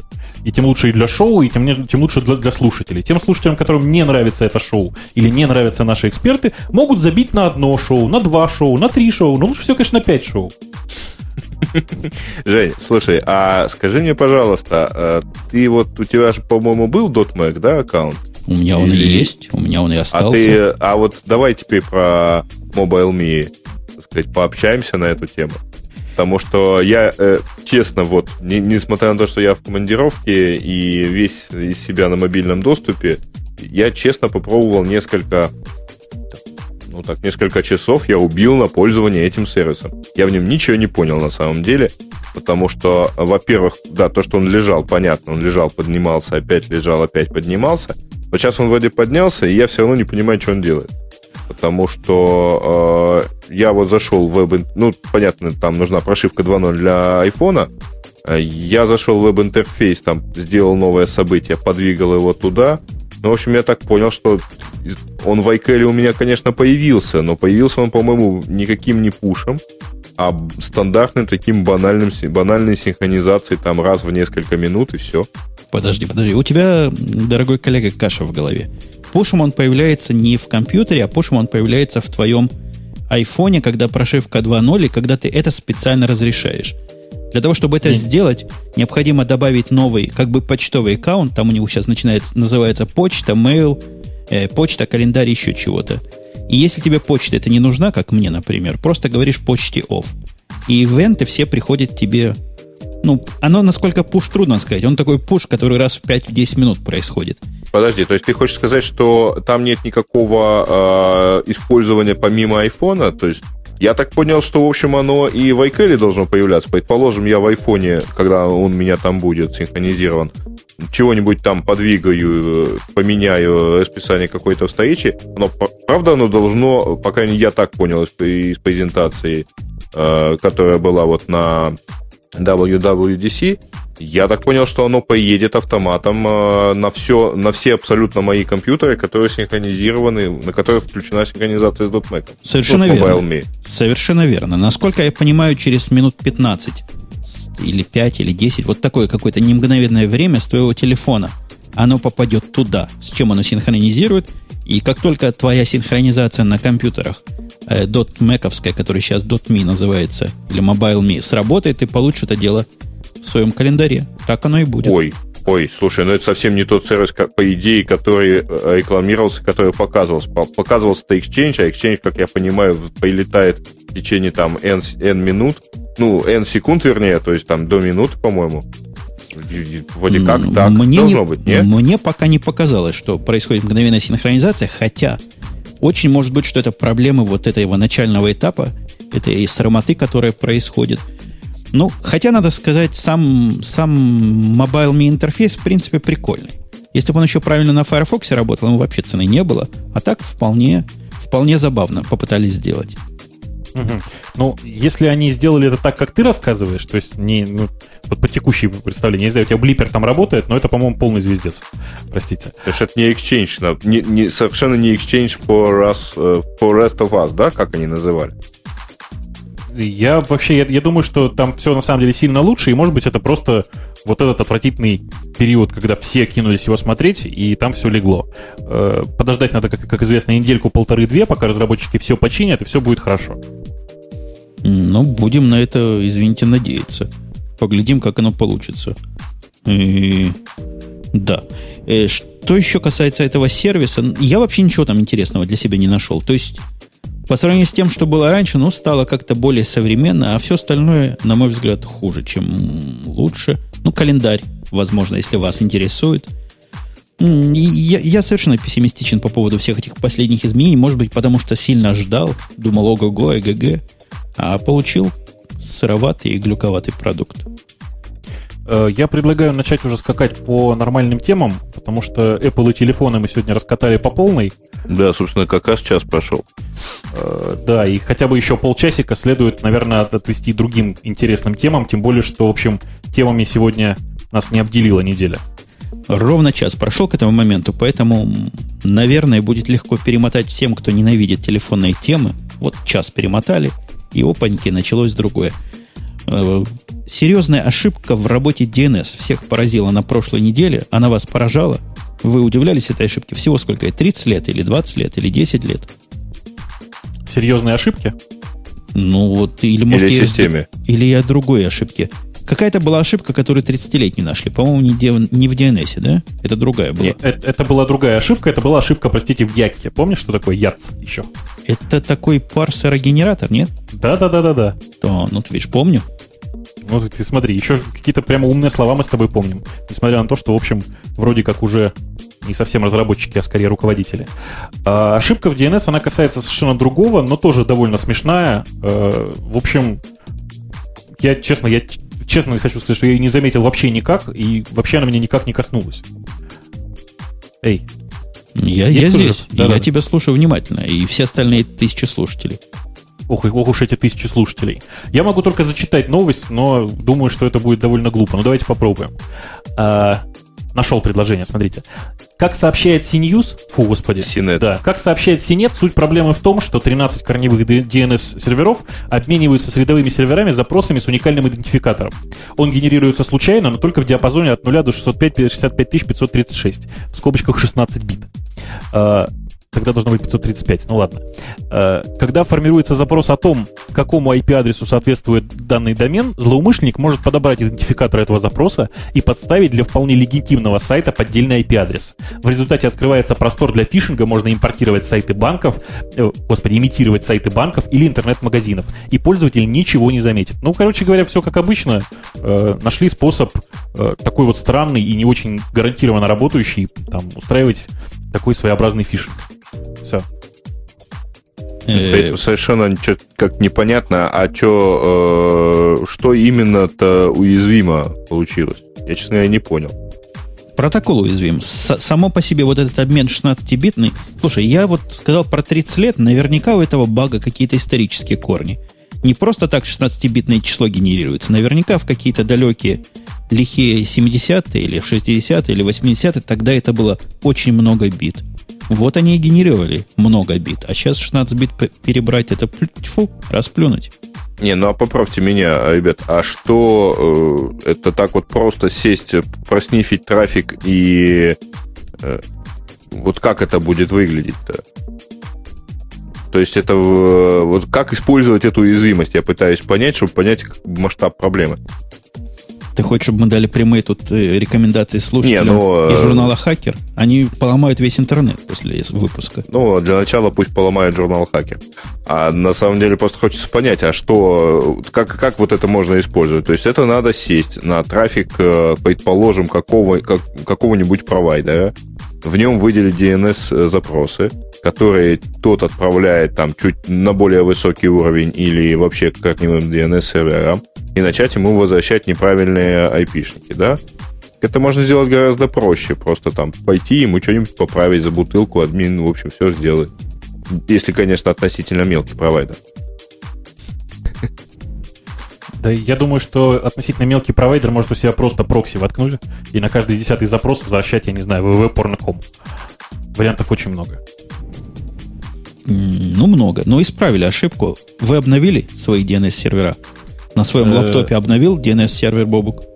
Я, конечно, я собственный BIND, который у меня приезжает вместе с э, macOS, я, конечно, его уже обновил, да. А ты его запускал а, хоть раз на, на macOS? Ну, вообще его никогда на macOS не запускал, и я вообще его не очень люблю, прямо скажем. Что восьмой, что девятый, с моей точки зрения, это просто, не знаю, ужасный какой-то софт, чудовищный. То есть ты виндовсовский этот самый DNS-сервер используешь, да? Я правильно понимаю. Почему, почему сразу виндовсовский? Нет, виндовский DNS-сервер я не использую. Bind есть такой, бинд, бинд, знаешь, восьмерка и девятка. Угу. Вот для них тоже как бы патчи и приехали. Ага. А э, я пытаюсь понять, проблема была не в реализации самого софта, да? А ре, протокольная такая проблема была. То есть, если у вас был сервер, который даже на суперзащищенной Windows работал, он все равно был подвержен. Между ними разговор подвержен был этой уязвимости. В общем, ты знаешь, мне не кажется совершенно, что это какая-то большая серьезная проблема, потому что, да, как мы все знаем, наверняка там у 90%, у 90% пользователей интернета пароль там к диалапу или пароль к чему-нибудь там состоит из конечного числа символов, предположим, из 8. Это же не означает, что, в общем, срочно надо присылать патчи, которые эти все пароли переделают на 32 бита, например, да. Ну вот, по-моему, применимость этой дыры примерно вот такая. Да, вообще закон, ну там наверное, закончилась э, возможность использования 16 бит, и надо использовать 32. Ну вот более ничего я как бы не сказал бы, что это более серьезно. Ну, ладно. Ну, ждем проблему 3000 теперь, я понял. Би биты битами, а у нас есть гигабайты. Samsung, который мы сегодня ругали, на чем свет стоит, и SSD-технологии, которые мы аккуратно критиковали в прошлом выпуске. Я бы не сказал, что вы это делали аккуратно, но ладно аккуратно, с чужих слов и удивлением правда ли то, что мы слышим. Так вот, Samsung выпустил продакшн, настоящие диски, которые можно купить, если денег немерено, на 128 гигабайт SSD диски. А... Подожди, я так понял, что их можно будет купить, даже если денег мерено. В этом, по-моему, и была новость, нет? Ну, мерено это в их понимании. А где-нибудь есть цена? Они сказали, что да, будет дешево вообще. Ух. Я так понимаю, что цены нигде нет, ни, там, ни точной, ни приблизительной, но если она будет хотя бы не такая ух, как сейчас, то уже можно будет об этом подумать, хотя, честно, вот я не очень понимаю, зачем бы мне понадобился SSD-диск. Как зачем? А, вот, вот это заблуждение наше, которое мы в прошлый раз развеивали. На батарейке будешь дольше работать. Так подожди, это же заблуждение. Но так утверждали, что производитель, ты помнишь, что вот выйдет новое поколение на каких-то совсем, совсем маленьких э, нанометрах и какие-то небольшие ваты. Вот здесь сказано, что совсем мало ватт, 0,2 ватта он потребляет в спящем режиме, который у них появился – по, в контраст с тем, что мы в прошлый раз говорили, что нет спящего режима. У этого есть 0,2 ватта спящий режим и активный мод 0,5 ватт. Это не хуже, чем, чем жесткие диски точно и абсолютно точно быстрее. Ну, мне нравится в описании вот в этой новости то, что они обещают, что ресурс этого диска будет примерно в 20 раз больше, чем 4-5 э, лет которым принято там относить к э, обычному жесткому диску. И я думаю, если говорить о там дисках, о, о винчестерах, которые стоят в черных макбуках, то там, наверное, можно в 20, не в 20, а в 50 раз больше, да. Винчестеры черных макбуков, они отличаются прямо надежностью и всем прочим. Но вот, да, это, это, наверное, будет хорошо, что будет такой хороший и замечательный там ресурс у этого диска. Это что у вас за колокола застучали? Ну, так... мы просто всем совсем соврали. Мы на самом деле в Лондоне, это был Биг Бен. Собственно, возвращаясь к теме. А, Слушай, а почему я... в такое да. кривое время стучит у вас? Ну, половина. Вы в, сдвинутой, вы в сдвинутой реальности находитесь. У вас там, наверное, уже 0-0. Нет, у нас просто 30 минут сейчас. Ну, часы немножко, вот, похоже, отстают. На, на 5 минут отстают.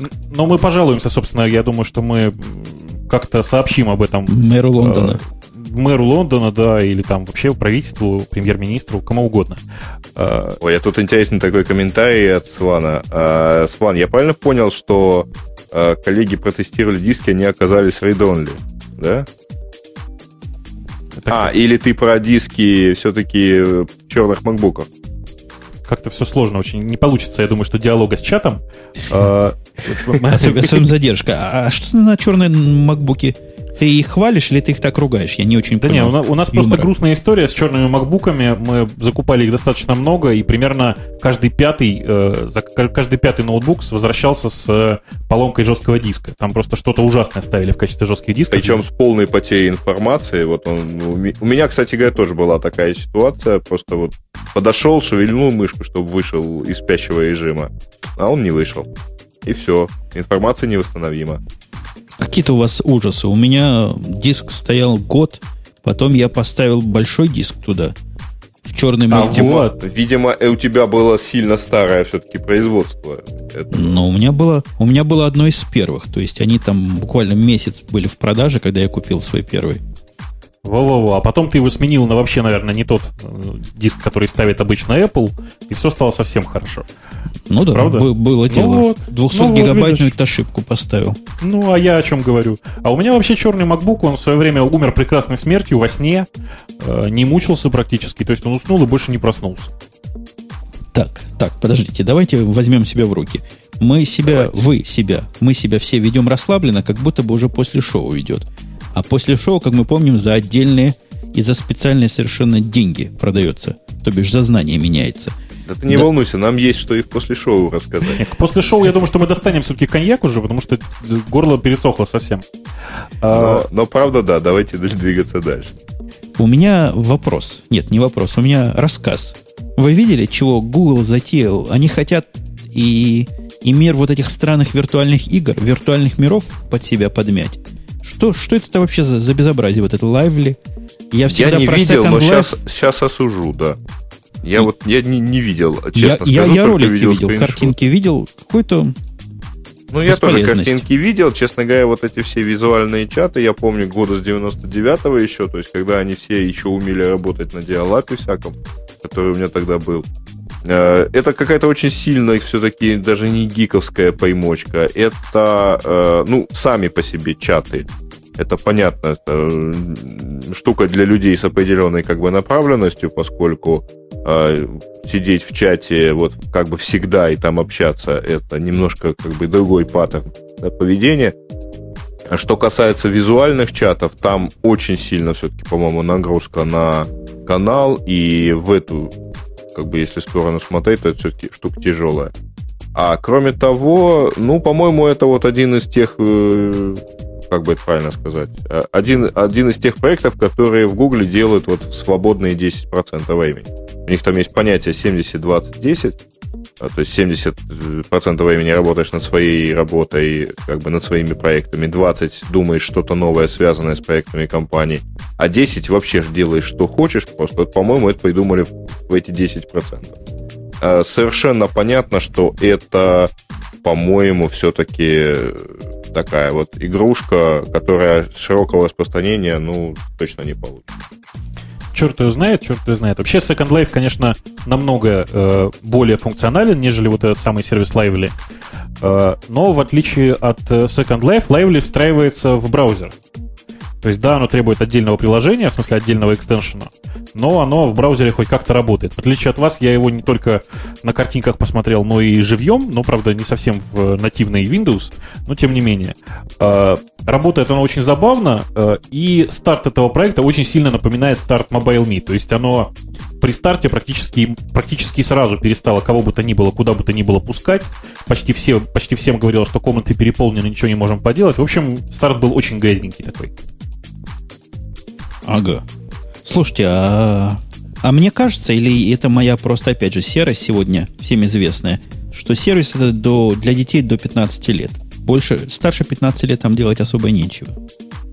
Ну как, Жень, там есть просто две категории. Конечно, подростки, которые с удовольствием во все такие, это не игры, во все такие, во всех таких развлечениях участвуют, да. Ну и, конечно же, мир виртуального секса, который, в общем, в лайвле придет очень быстро. А ну, этим, этим будут не подростки заниматься. Ну, и подростки, конечно, тоже. Просто они, они там все будут подростки. Просто некоторым из этих подростков будет в реальной жизни по 60-70 по лет, и это тоже нормально. Ну, не знаю. Возможно, меня вот этот ваш земляк так сильно раздразнил. Э, я, я Грею говорю, у вас есть земляк, который писал про вот эту виртуальную реальность, фантастику. Я его терпеть не могу. Может, с тех это пор... Не я... наш Подожди, зем... это, это не наш это земляк. наш земляк, Женя. Не надо. Он вообще из Казахстана, по-моему, был. А не надо по фамилии судить, так сказать. Не все, не все то хохол, что на ко. Подожди, вот, как... подожди. Он, он свою хохлядскую сущность как-то выказывал. Ну что ты, я да. же не мог такое придумать. Нет, он как раз ее выказывал. Он не ее выказывал, он выказывал ее неприятие. А, вот так вот даже.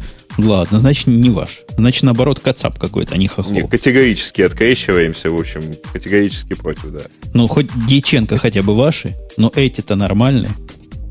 Я боюсь, Этих что Дьяченко признаешь... тоже в Москве живут, знаешь. Дьяченки живут в Москве. Кто точно живет в Харькове, это Олди. Ладно, ладно, разобрались с этим, с этим делом. Э, а мы в прошлый раз, помните, говорили о том, что наш собственный компьютер вот скоро полетит на... Нет, наоборот, направит ракету, которая полетит куда надо.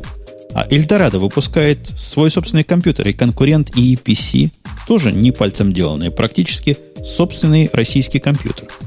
Слушай, на самом деле я потом еще почитал про этот Эльбрус, он знаешь, где делается? За недостатком российских мощностей он делается на том же Китае.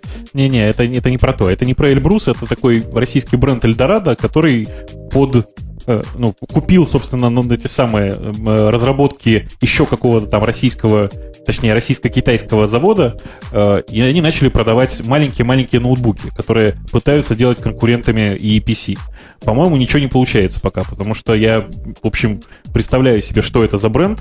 Э, собственно, под, под именем Cameron выпускается китайский... Господи, как же он как, короче, была какая-то контора на М, которая выпускала, собственно, эти бренды, все под брендом Cameron. Э, ужасное совершенно устройство. Ни у одного из моих знакомых это устройство не прожило дольше месяца. Э, в общем, категорически не рекомендуем. И, конечно же, самое ужасное это то, что это жестокий обман. Оно, конечно, по внешнему виду вполне конкурирует с EPC современными, э, по экрану конкурирует, по цене просто легко конкурирует, а вот продолжительность жизни от батареи там около часа. То есть не, не, не надо считать, что это конкуренты EPC и вообще конкурент нормальным ноутбукам. Час работы от, от батареи, это, не знаю, это, это ужас. Да, собственно, мы не считаем, мы наоборот эту тему взяли, чтобы позлословить. И я помню, еще был замечательный российский ноутбук, может, еще остался ровер. Назывался тоже вот примерно, видимо, на тех же китайских заводах изготавливался. Э, есть еще один конкурент, э, собственно, EPC, тоже российский, выпускает его компания MSI, в российский кусок его, и они тоже точно так же делаются в Китае, и та же самая проблема, я не помню, 65 минут, что ли, заявлено у них время жизни от батареи. И вы понимаете, да, это заявленное, то есть реально будет еще меньше. Есть у меня тут тема про то, как-то как неграмотно называется. Google открыл свою IDL-библиотеку в одних источниках, в других источниках внутренний язык обмена.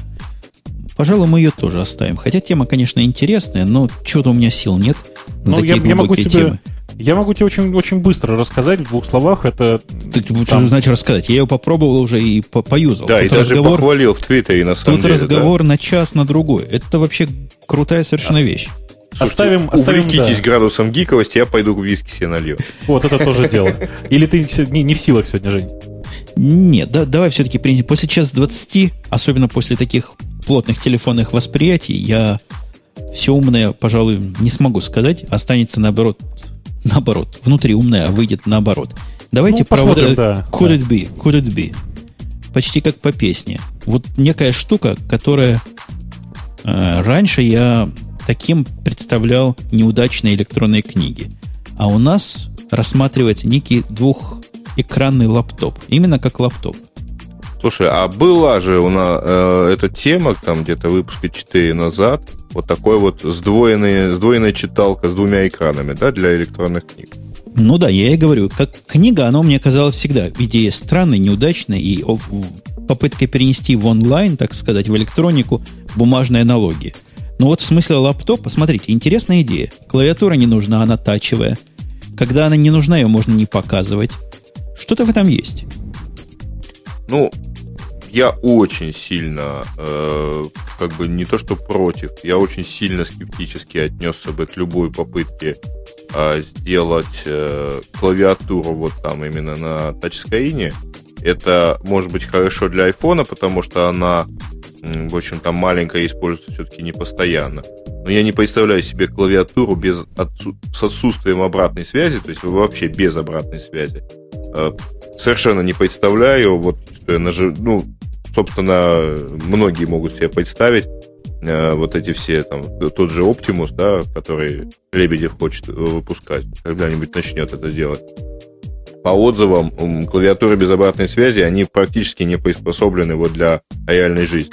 Не-не, в Optimus там есть обратная связь, там каждая кнопка это отдельная совершенно кнопка. А была какая-то еще что-то похожее. Они что-то такое предлагали делать, да. тоже я помню историю. Ну, а в, в случае с э, таким двухсторонним ноутбуком у меня есть забавная история. Дело в том, что я лично знаю человека, который в России владеет патентом на эту идею. Патент этот он защитил в 80, дай бог памяти, девятом, что ли, году. Вот именно на такой раскладывающийся двухсторонний ноутбук.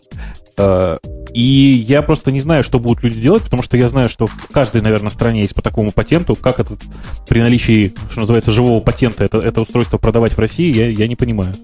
Не, ну, наверное, наука тут умеет много гитик. Можно придумать, чтобы эта клавиатура виртуальная тебя током била. Как будто нажимаешь клавишу, она тебя раз, разряд в палец, и сразу есть тактильная связь.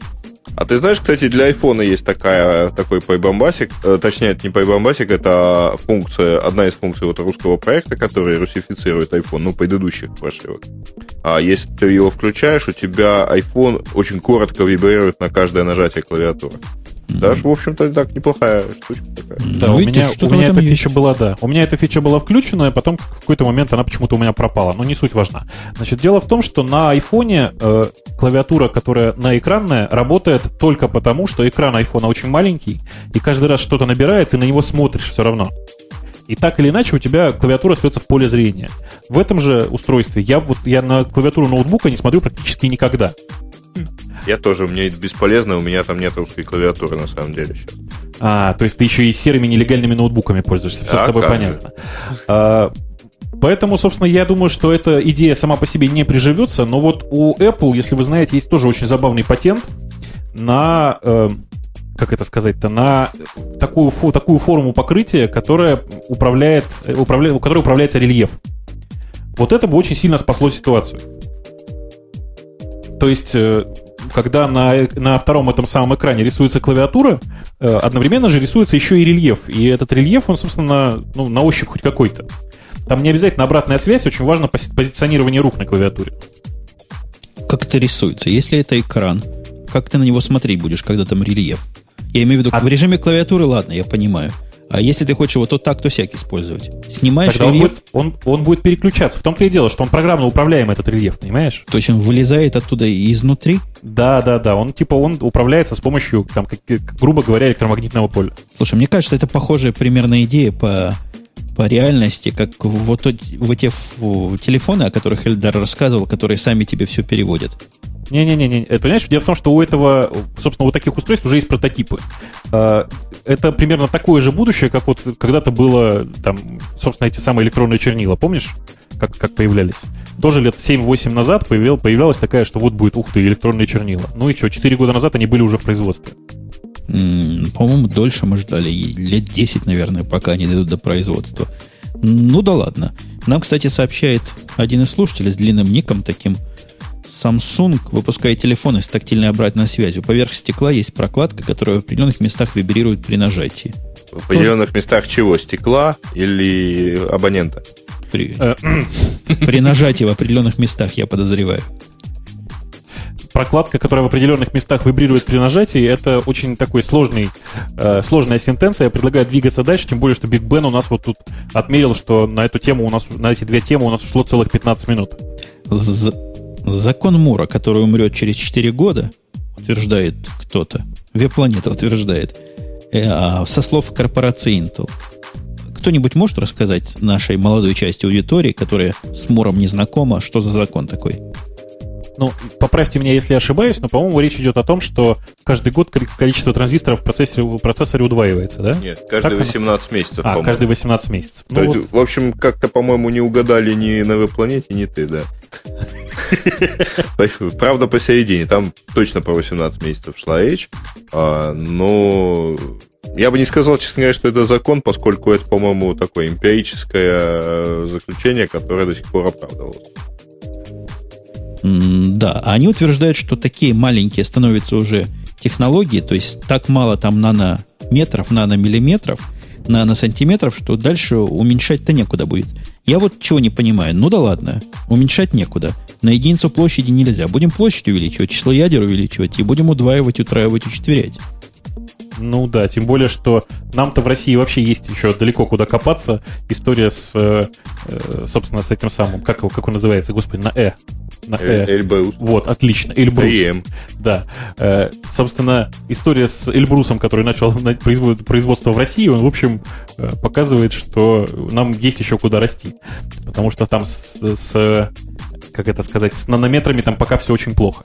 Там, по-моему, Ты... с нанокилометрами все там, очень Там хорошо, с да. микронами. Сказано здесь в статье, что Россия не отстает от мировых тенденций. В Зеленограде был запущен конвейер по производству процессоров с топографическим уровнем 0,18 микрон, как у Pentium Я... 3. Ну да, то есть это означает, что в прошлом году Россия научилась делать то, что на Западе научились делать лет так 10, да? Назад.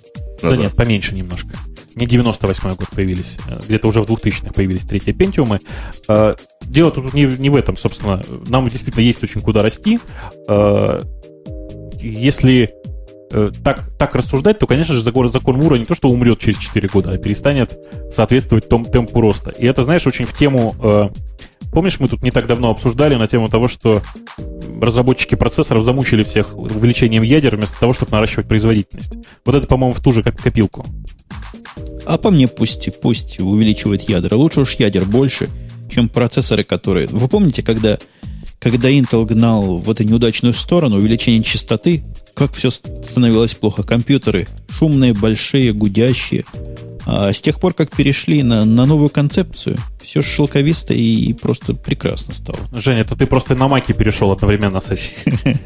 Нет, нет, нет. Я помню выход вот этого ноутбуковского чипсета, как он назывался, Сентрина. Это же революция а? была в свое время. Ты знаешь, у них каждый новый процессор объявляется как революция.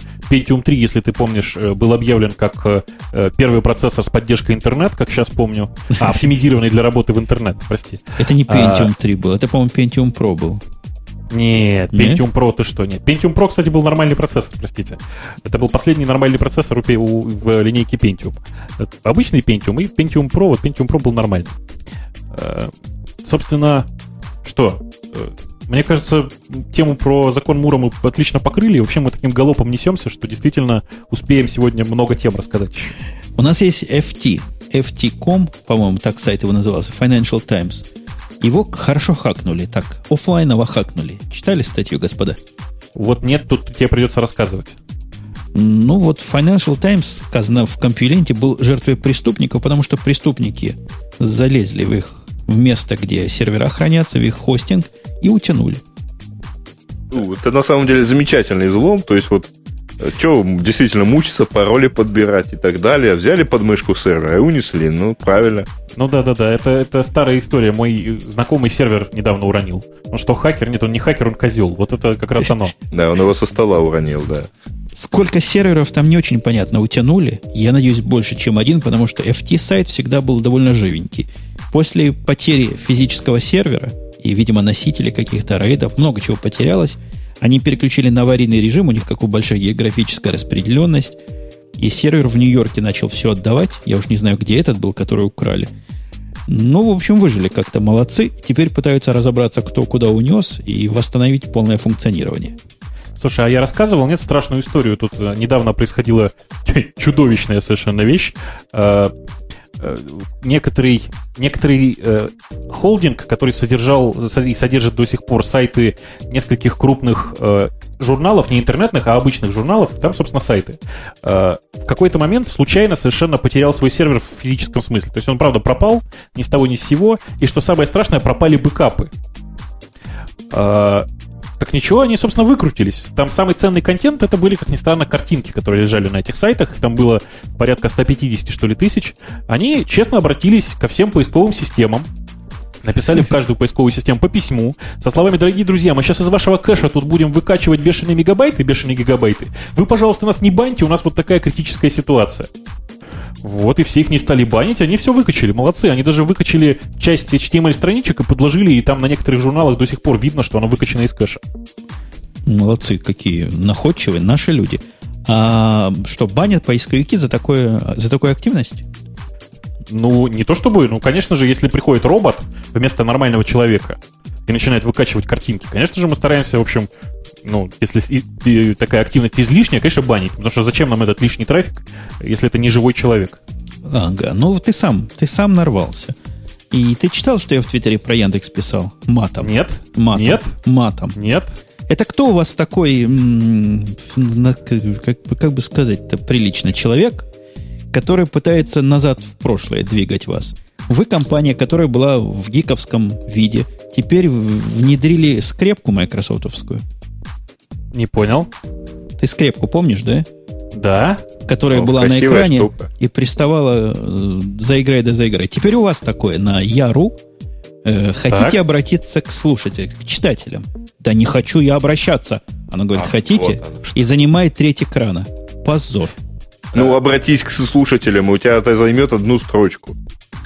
Ну, мне это и предлагали, но вот такое предложение от Google, э, от Яндекса, от, простите. От Яндекса не ожидал, да, я понимаю. Не ожидал. Скажи, пожалуйста, э, тебе это насколько критично? Прямо сейчас тебе это сильно жжет? Потому что мы это, это на самом деле, конечно же, просто там, давай Баг. скажем прямо, это просто разработчики не досмотрели, да. Разработчики не досмотрели, тестеры не обратили на это внимание, и это просто вылезло в продакшн. Ну, конечно же, уберем. Что ты прямо? Там молодцы, будет просто... Молодцы. Там... Вот, вот, вот, видите. Отключить вот... это все нафиг. Да. да. Где и либо отключить это все, либо один раз. Сказали мне один раз, я понятливо, я с одного раза пойму. Я уже обратился. Потому что, ну, оно так раздражало, что я меньшее зло выбрал, но, а, но обиду затаил. Ложечки Слушай, нашлись, а, знаешь, впечатление осталось, да. Слушай, а вы замечаете, да, что у нас сейчас в чате происходит увлекательное событие, у нас появилось два пользователя с одним и тем же именем. Э, дорогие друзья, конечно же, в конференциях может быть несколько пользователей с одним и тем же именем. Предлагаю всем пользователям в чате сейчас переименоваться в пользователя Сван и тем самым поздравить его, что он самый большой молодец. А Но, по-моему, там все-таки одна из... Там нет русской буквы. Да наверняка, может быть, и есть. Ну, наверняка, да. А может быть и нет, это на самом деле не так важно. Я просто честно думаю, что надо гнать дальше, э, потому что иначе дорогие наши слушатели нас проклянут просто. Вот мне очень нравится история насчет Pirate Bay и э, общей секуризации интернет-трафика. Это, это ты... по-моему, продолжение. Да, это вот там чуть ниже. Это не ты, Жень, нашел, это я ага. кидал. А, значит, создатели торрент-трекера Pirate Bay начали э, работу над технологией шифрования интернет-трафика и вот собираются вообще все зашифровать, если вот пользователь, наверное, этого захочет. Надеюсь, они спросят у пользователей, хотят ли это. А, по-моему, это продолжение вот э, той системы Tor, которая пыталась все это дело, анонимный такой доступ через множество анонимных э, прокси-серверов, когда ты ходил медленно, но вот твой трафик как-то интересно э, распределялся по куче анонимных э, прокси, и невозможно было понять, откуда ты что делаешь. И очевидно, это какие-то такие упреждающие вещи против э, преследования, ну, если так правильно говорить, против преследования пользователей, пользующихся торрент-трекерами, ну и, в общем, откровенно пиратствующих. Ну, то есть это главный вопрос от меня, как вы все понимаете, звучит так. Э, скажите, а станет ли зашифрованное порно более привлекательным? Оно может стать более привлекательным от того, что станет менее опасным для тех, кто это порно распределяет да нет, ну... и за- закачивает. Ну что, серьезный по- совершенно по- довод. Понятно же, что э, этому вообще всей этой системе будет очень сильно э, противодействовать и полиция, и правительство, потому что это, ну, просто это мечта для, для любого педофила, простите. Подождите, педо- что, педофилы да. педофилами, а вот э, торрентовский трафик, по-моему, сейчас поддерживает шифрование, нет? Ну, он SSL поддерживает, ты имеешь в виду, да? То есть просто SSL соединение по HTTPS. И я понятия не имею, что он поддерживает внутри протокола. Знаю, что в некоторых клиентах, можно сказать, брать только шифрованные, шифрованные источники. Что это ну, значит? там не, не шифрован, там encrypted написано, да. Ну, смысл, смысл примерно тот же самый. Это означает, что ты э, позволяешь своему торрент-клиенту брать только э, подписанные, ну, собственно, приходящие к тебе по HTTPS торренты. Это все. А, вот так вот. У нас в сторону торрентов несколько совершенно прямо в струю сообщений. Во-первых, вот, вот эта шифровка трафика. Я лично сильно сомневаюсь, что дальше гиков это дело пойдет. Не, ну там же проблема какая. На самом деле, э, ну а толку, э, значит, с этим шифрованием? Во-первых, это же наверняка будет что-то грузить. Либо это будет грузить канал, там, увеличением объема контента. А либо это будет грузить, э, например, компьютер пользователя либо это будет э, замедлять доступ. Э, система Tor, конечно, всем замечательна, но, но она же замедляет скорость хождения по интернету очень сильно. Поэтому да, все равно, да, это гиковская технология, наверное, будет. Если Гик, она будет, на самом деле. Гиковская. И, в общем, замедлением как-то мало волнует при том, что 20 мегабит во все стороны. Это у тебя сейчас 20 мегабит, а ты сходи через какую-нибудь узбекскую прокси и посмотришь, куда эти 20 мегабит, собственно, пойдут. Не пойду, не пойду через узбекскую прокси, я с тобой согласен. Вот по поводу подобной прокси, вы слыхали идею хранить то, что вы из торрента выкачали, не у себя, а распределенно во всей сети, а каждый будет хранить кусочек, к которому придраться нельзя, но из любого, из любых кусочков можно в любой момент собрать себе нужный файл каким-то странным образом. Подожди, но если мой кусочек хранится у тебя на компьютере, как же я его в любой момент соберу э, в цельный файл и, и посмотреть смогу? То бог его знает как. Я как далек от этой технологии. Но вот в, то, в том-то идея. Вот все хранится, например, о, идея такая. Например, у меня хранится все вот этого самого жуткого порнографического фильма, кроме одного маленького кусочка, который хранится у тебя. Ну, ты же понимаешь, это все равно тяжело. А если у меня в этот момент машина слегла? А если у меня в этот момент там опущен тот самый сервис, по которому ты собираешься это все забирать? Хорошо, буду хранить понимаю. кусочек этот самый и у тебя, и у Грея. У кого-то из, из одного будет доступен. Ну, а если мы оба в командировке, как сегодня? Тогда мы еще у Ильдара будем хранить. Я думаю, что Эльдар откажется, потому что на его телефоне, я думаю, это все не, в общем, не, не, влезет, не поместится. Не влезет, да. не влезет. Тем более, потому если это будет порно, и он будет отдаваться через GPRS, э, а в России, как мы понимаем, 3G до сих пор нет, и, по крайней мере, в Москве, и в ближайшее время не появится. В общем, кажется, что все это как-то нехорошо будет. Ну, если серьезнее говорить, то э, новость хорошая есть для любителей торрента. И я ее вижу сейчас. Прямо сейчас вижу, что новость реальность. Суд приказал, даже не суд, FCC, организация, которая вот этими всеми делами занимается, приказала Комкасту завязать свое притеснение торрентовских юзеров. И я, как человек, постоянно раздающий несколько дистрибутивов Linux, вижу разницу. Вот до этого у меня он давал с какой-то смешной скоростью. Теперь, со вчерашнего или с позавчерашнего дня, я раздаю со скоростью канала. Понятно. Но я как человек, который раздает довольно большое количество порнофильмов, простите уж, э, тоже, в общем, целиком поддерживаю подобное решение американского, к сожалению, суда. Э, у нас пока никто, никто никого тьфу не притесняет. Единственное, что во многих офисах использование торрента запрещено, но тут уж ничего не поделаешь, действительно, в офисе людям работать надо. Жаль, что американский суд не может э, как-то воздействовать на вот технологию TPIP, э, реализация ее в большинстве современных роутеров приводит к тому, что любой запущенный торрент а, там достаточно, ну, по неразумных настройках, скажем так, торрент клиента, забивает сетевыми соединениями практически все. Вот весь свободный, э, все свободные ресурсы роутера. Много раз сталкивался, причем э, видел, как на это реагируют провайдеры. Действительно, вот проще взять и поебить э, все торренты, чем мучиться и пытаться их поддерживать. Вот жаль, что американский суд не может это сделать. Подожди, это ты говоришь о магистральных раутерах, да, у провайдеров? А. Нет, ну просто смотри, у нас а, там забивается, например, э, роутер в сети, в офисной, например, это, это мы видим сами, да, и потом у меня очень небольшой провайдер, который там иногда мне показывал, как это выглядит на самом деле. Вот у него несколько клиентов качало, качали торренты, и я, например, туда уже мимо них пройти могу с очень маленькой вероятностью. Ну, просто нет, не остается э, возможности поднять еще одно соединение, чтобы я через него пошел в этом роутере. Я, собственно, к чему клоню? Я клоню к тому, что, наверное, если подумать как следует, то можно специальный такой раутер сделать, специально для торрента, оптимизированный. А в чем прикол-то будет, собственно? А я пока не, не додумал до конца. Но вот чувствую, просто чувствую. Мысль не додумал, но чувствую, что-то в этом есть. Ну, например, он будет как-то с эти коннекты кешировать, как-то будет понимать э, протокол-ориентированный раутер. Представляешь, который будет работать на вот таком высоком уровне абстракции. Ух! А недорого слишком? Под каждый протокол-то еще раутеры строить? Ну, вот такой протокол, как BitTorrent, под такой можно и раутер построить. А, ну и да, и тогда уж все остальные страницы в интернете тоже через BitTorrent раздавать, чтобы уж не мучиться, потому что пусть этот HTTP в конце концов умрет, пусть этот ICQ умрет, э, что там, Jabber, через, в принципе, через HTTP полинг работает, поэтому тоже, наверное, можно через торрент. Э, что подожди, еще у нас Подожди, остается? подожди, я тут поражен просто степенью, э, степенью, степенью, как слушатели плохо о нас думают. Мне тут предложили сменить стандартный порт, и тогда, мол, никто вас не обидит из провайдеров. Провайдеры вообще тоже не идиоты, если что. Извините, товарищи слушатели, но смена стандартного порта не работает, по-моему, у меня был замечательный, кстати говоря, момент, когда вот все было закрыто, но меня почему-то пустили по нестандартному порту в чужой Wi-Fi сетке. Я поднял VPN и через него пошел куда угодно. А, но все-таки, да, Дело в том, что торренты такую активность развивают, что стандартный это порт или нестандартный, мы знаем одно.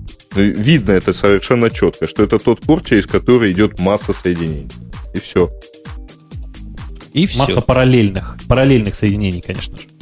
Слушайте, господа, по поводу и все. Вам не кажется, что... Что, что и все, да? Что, что и все, да. Что где-то, да, что к этому, к этому идет. Вот давайте еще, после, еще одну тему интересную э, тронем. Вот Yahoo взяло и открыл, открыло поиск свой. То есть совсем открыло. Причем, что действительно уникально для поисковых систем, они открыли э, такую э, систему BOSS, э, это Build, Build Your Own Search Service называется. То есть, в принципе, это доступ через API э, к поиску предоставляют очень многие там, поисковые системы там Google э, вот, несколько раз менял API, но в итоге все равно, так сказать, предоставляет. А, у Яндекса есть такой доступ, э, по-моему, еще там несколько. Ну, западные компании дают такой доступ, поисковые системы.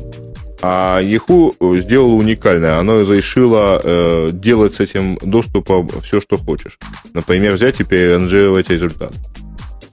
Это на самом деле очень такая ключевая вещь, почему там Яндекс не разрешает этого делать, потому что считает, что вот тот поиск, что у нас есть, он очень правильный, и, в общем, очень сложно по этому поиску кому-то там, не имеющему представления о наших внутренних факторах, что-то там переранжировать. Вот очень интересно, на что Yahoo рассчитывает. То есть, понятно, это у них какая-то там конкурентная борьба, но вообще, да, знаковое событие. Слушайте, у меня есть теория, зачем Yahoo это сделал. Ну, чтобы их Microsoft не купил. Нет, я думаю, что все гораздо проще. Я думаю, что в Yahoo просто за последние полгода уволилось такое дикое количество важных специалистов технических, что для них это единственный способ набрать новичков. То есть сказать, открыть всем API, сказать, а вот нате пользуйтесь, потом посмотреть, кто им пользуется наиболее интересно, и тут же, тут же взять его на работу. Вообще надо взять на заметку, это хороший метод, мне кажется. Эй! Да я здесь, да. я аж задумался, удивился. Слушаю вас и думаю, да, да, думаю я. Напоминает мне это действие вот Google, Google наш любимый, когда перестал хотеть поддерживать свой букмарк э, синхронизатор, отдал его в BSD лицензию. Все в одну сторону идет. Не знаешь, что делать, отдам народу. Ну, конечно же, это правда, и вообще Яху сейчас не сладко, прямо скажем. Да. Поиску особенно, особенно поиску Яху сейчас совсем не сладко. Flickr живет и процветает. Кстати, все уже знают эту грустную историю о том, что разработчики Flickr, точнее, изначальные, как это, идеологи Flickr, наконец покинули Yahoo, и вообще из Yahoo действительно ушло очень много ключевых сотрудников сейчас. Я подобное читал про Google или слышал у Сергея, что тоже кто-то уходит из Google, потому что там ничего нового нет. Нет, э, про Google там была... Э, про Google я помню. Э, про что это я говорил? Это рассказывалось про совершенно как бы свой специфический стиль разработки, а, который используется в Гугле. Вот, то есть то, что там тестеров нету и так далее. А у Yahoo действительно поуходило очень много народу, с другой стороны, они делают вид, что так и надо, в этом сермяжная правда и состоит, а у них там какая-то глобальная организация. Но на самом деле Yahoo такая очень интересная компания, там же что-то порядка 350 вице-президентов.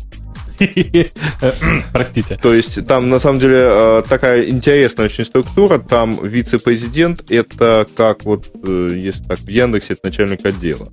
А, руководитель отдела, вернее, у нас там слово обычно не использует. Очень интересная, конечно, структура. Там ниже есть еще там какие-то вице-вице-президенты и так далее. То есть там, в общем, хорошая такая компания, большая, административно развесистая. Вот ей все это время, видимо, хватало денег на такие административные игры. Слушайте, а я просто я все, все еще не могу прийти в себя. 300 вице-президентов. Скажите, а вице-президент по уборке помещений там есть? Ну, наверное. Да ладно, смех смехом. У нас мой начальник, он тоже вице-президент. А я тут недавно посмотрел, как я называюсь. Я называюсь Global Head of э, что-то Real-Time Development Application. Длинное такое название, но глобальная, Короче, ты глобальная голова. голова, понимаешь? Глобальная, Причем, не просто, да. А еще и глобальная голова. Да, глобальная да, голова. Понятно. Это чтобы отличить от локального хеда. Я глобальный хед. Конечно, ты глобальный хед, и это, в общем, мы совсем с этим согласны, и больше иногда того... Иногда бранч, иногда транк, да? Ну, как повезет, да. Кстати, между прочим, Global Head. А, у нас там темы пользователей-то были вообще, нет? Сегодня? Ну, вы пытались открывать открывать сайт радио Мы боимся с нашим Украины... интернетом это делать. Из Украины не открывается. Да не, открывается, конечно. Сейчас я Очень страшно просто. Просто нереально страшно, потому что боишься лишний раз чихнуть, простите. То есть мы как-то... Мы в течение трех или четырех ли часов монтировали всю эту, с позволения сказать, студию, э, переносили ее из комнаты в комнату, настраивали интернет, интернет и интернет и все такое. Так, э, я, вот, я, я нашел я, их. Я, я тоже открываю. Темы для выпусков открываются. Хотя, собственно, мне браузеру недалеко идти в подвал. Но он же бестолково не соображает, что в подвал можно напрямую сходить. Идет, небось, через, через весь мир. И, я О, делаю по рейтингу. Нет. О, по рейтингу. Да, да. Там прямо рейтинги, смотри, какие. Создана искусственная молекула ДНК. Ну, это прикольно, но как-то казалось бы, при чем здесь Лужков? В смысле, казалось бы, при чем тут мы? А, Файловая вот, система для безнаказанного хранения нелегального ну, контента то, что, мы, да? да? Вот это то, что я, да, вот так пытался туманно объяснить. Про уязвимости мы тоже говорили. Да. Это, это что за вопрос к тебе, я не понимаю. что там насчет BSE. Что такое BSE? Без понятия. Ну, большая, большая советская энциклопедия. энциклопедия да, да. Мы хором даже да, умеем. Почему-то считается, что ты должен это знать. Я пытаюсь открыть этот вопрос. Слушайте, на... напишите, нап... хотите такие, такой вопрос ответить, припишите мне на локальную почту, на, на мою, на любую. Я, наверное, попытаюсь там свести Я, я по-моему, понял, про что там, по-моему. По-моему, там вопрос про то, что Яндекс почему-то э, указывает копирайт на, э, значит, э, Господи, да? Да, да, да. По-моему, что это, в общем, тема явно не для обсуждения. Ну, тема, конечно, немножко не такая, но, в принципе, можно сказать, что э, если вы вдруг случайно увидели да, ну, материалы предоставлены проектом Rubicon. Ну, хорошо. А... То есть, э, смотрите, какая ситуация. Большинство э, контент-проектов в Яндексе это когда нам кто-то предоставляет контент, а мы вокруг него наворачиваем дополнительные функции, в первую очередь наш замечательный поиск. Поэтому если э, конкретный проект, по, по конкретному проекту материалы предоставлены проектом Rubicon, Э, то все замечательно, значит, э, от них мы его получили, и извините, ребят, ставим ссылку, откуда взяли, да. Ну, так. то есть, перевожу еще раз, это не ворованный контент, э, все в порядке. В общем, у нас со всеми поставщиками подобной информации заключены отдельные договора.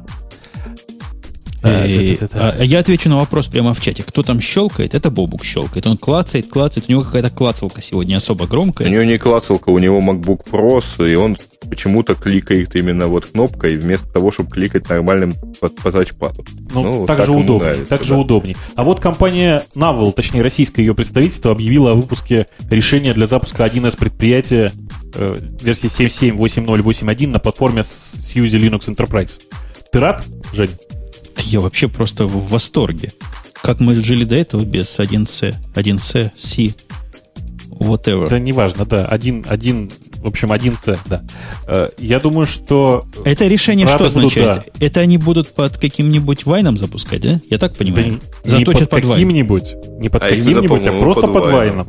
Но он на самом деле запускается под вайном, но э, у самого 1С есть, по-моему, решение для запуска серверной части на базе Linux. Оно не под вайном, оно настоящее. Да, оно настоящее, но оно не клиентское.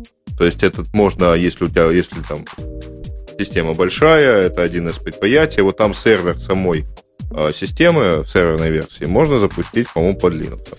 Но, э, честно, по-моему, эта вещь достаточно сложная, потому что если уж есть деньги на такую 1С вещь, то наверняка есть деньги на промышленный сервер с Windows 2003, например которая там тоже прекрасно работает по опыту там, того же Яндекса, работает прекрасно, не падает. Ну, сложный вопрос. Оно не работает, да, неплохо, но именно в не, ну, вот, есть, с 1С. Да, ну то есть тут на самом деле, по-моему, нет никакой принципиальной разницы. Ну да, хорошо, что запустят на базе Linux, но как-то не сказал бы я, что а, это есть что-то принципиальное. Хотя гики, наверное, будут рады. Я думаю, что будут рады скорее не гики, а компании-поставщики компьютеров, которые вот строго с, с 1С, потому что э, сейчас можно, ну, в результате за, давайте посчитаем, за 10 тысяч рублей э, найти компьютер, на который можно будет поставить 1С. Понимаете, да?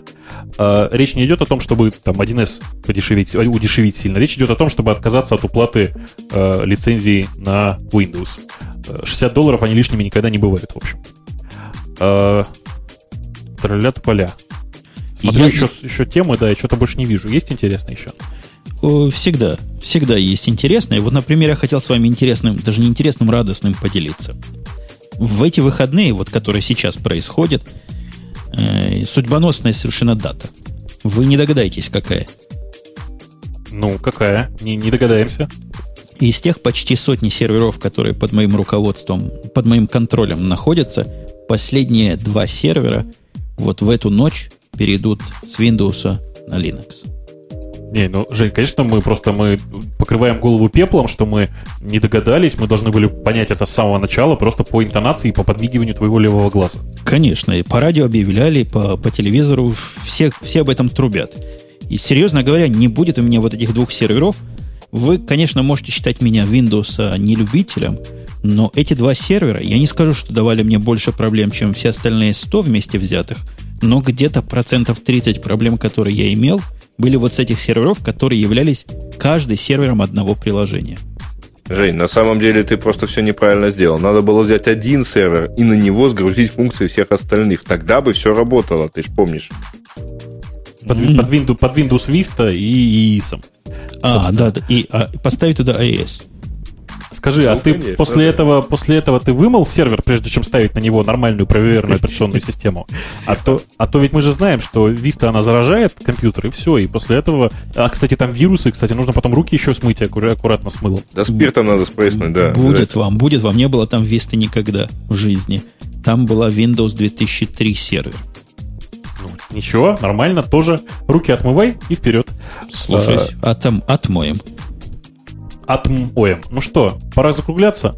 Ой, пора, ой, пора. Сегодня у нас выпуск, который категорически противоречит моей гипотезе не записывать подкасты длиннее, чем 45 минут. Причем в, почти в три раза противоречит этой гипотезе. То есть, подожди, подожди, что у нас получилось? Ну, то, что мы записывали Мама. уже до этого момента, уже час 50 с чем-то, 56, и да, я у нас тоже такая цифра, да. И я удивляюсь просто размеру тех файлов, хотя интернет уже у всех 20 мегабит, и деньги никто уже не считает за трафик, поэтому Правильно, мы поэтому кодируем это все дело в 256 килобит. Да. Да, так, дорогие так, друзья, так если, если у нас есть кто-то, кто слушает нас из провайдеров, заведите, пожалуйста, у себя обязательно новый красивый тариф, например, резиновый, чтобы не было рассказов о том, что интернет не резиновый, сделайте файлы поменьше. Я предлагаю его назвать э, тариф радио T.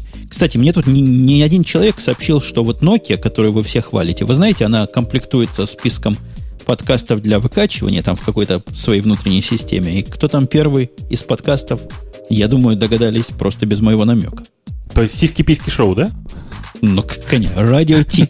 Радио Ти там рулит. А, я, прости, я перепутал с другим твоим подкастом, действительно. Э, там же ты только тексты пишешь, а здесь ты просто живьем. Э, собственно, у нас Big Ben бьет и намекает, что пора закругляться. Радио Ти действительно в телефонах Nokia стоит, но, кажется, никто этим приложением мобильным не пользуется. По крайней мере, если ты засечешь хоть одно скачивание э, радио T с э, этого самого мобильного клиента, то можно будет, я думаю, ну, по тортику точно купить и отметить это дело. Так и сделаем. Ну, вот на этом мы завершаем наш несколько затянувшийся выпуск. Я напоминаю, что были практически постоянно ведущие в виде Бобука из, из Украины на этот раз – мы Сергей... оба из Киева сегодня. Из Киева? Вы не из Одессы? Нет, мы сегодня оба в командировке в Киеве. Они оба в командировке в Киеве, в котором интернет работал, можно сказать, так себе. Звучали они тоже так себе. И был у нас поначалу еще гость, Эльдар, которого вы тоже, если не перекрутили этот час мобильных телефонов, имели удовольствие слышать. Э, я надеюсь, что у нас будет гостей больше хороших, разных, интересных и обязательно настолько же хорошо говорящих, как Эльдар. Э, всем пока, услышимся на следующей неделе. Ну, а хозяином всего этого дела был Умпутун из славного города на Первиль, что на Чикагщине. Вот. У него интернет не падал, у него интернет 20 мегабит, поэтому он сейчас пойдет кодировать с жутким разрешением каким-нибудь. Вот, ну... И приложу вот. к этому еще видео какое-нибудь. Да, и будем надеяться, что никакие многочисленные гости не помешают ему продолжать хостить это шоу. Да-да, и, ру- и ругаться на страшные американские мовы. Ой, буду. Все, останавливаем балалайку, нажимаем стоп и готовим это дело в подкаст-эфир.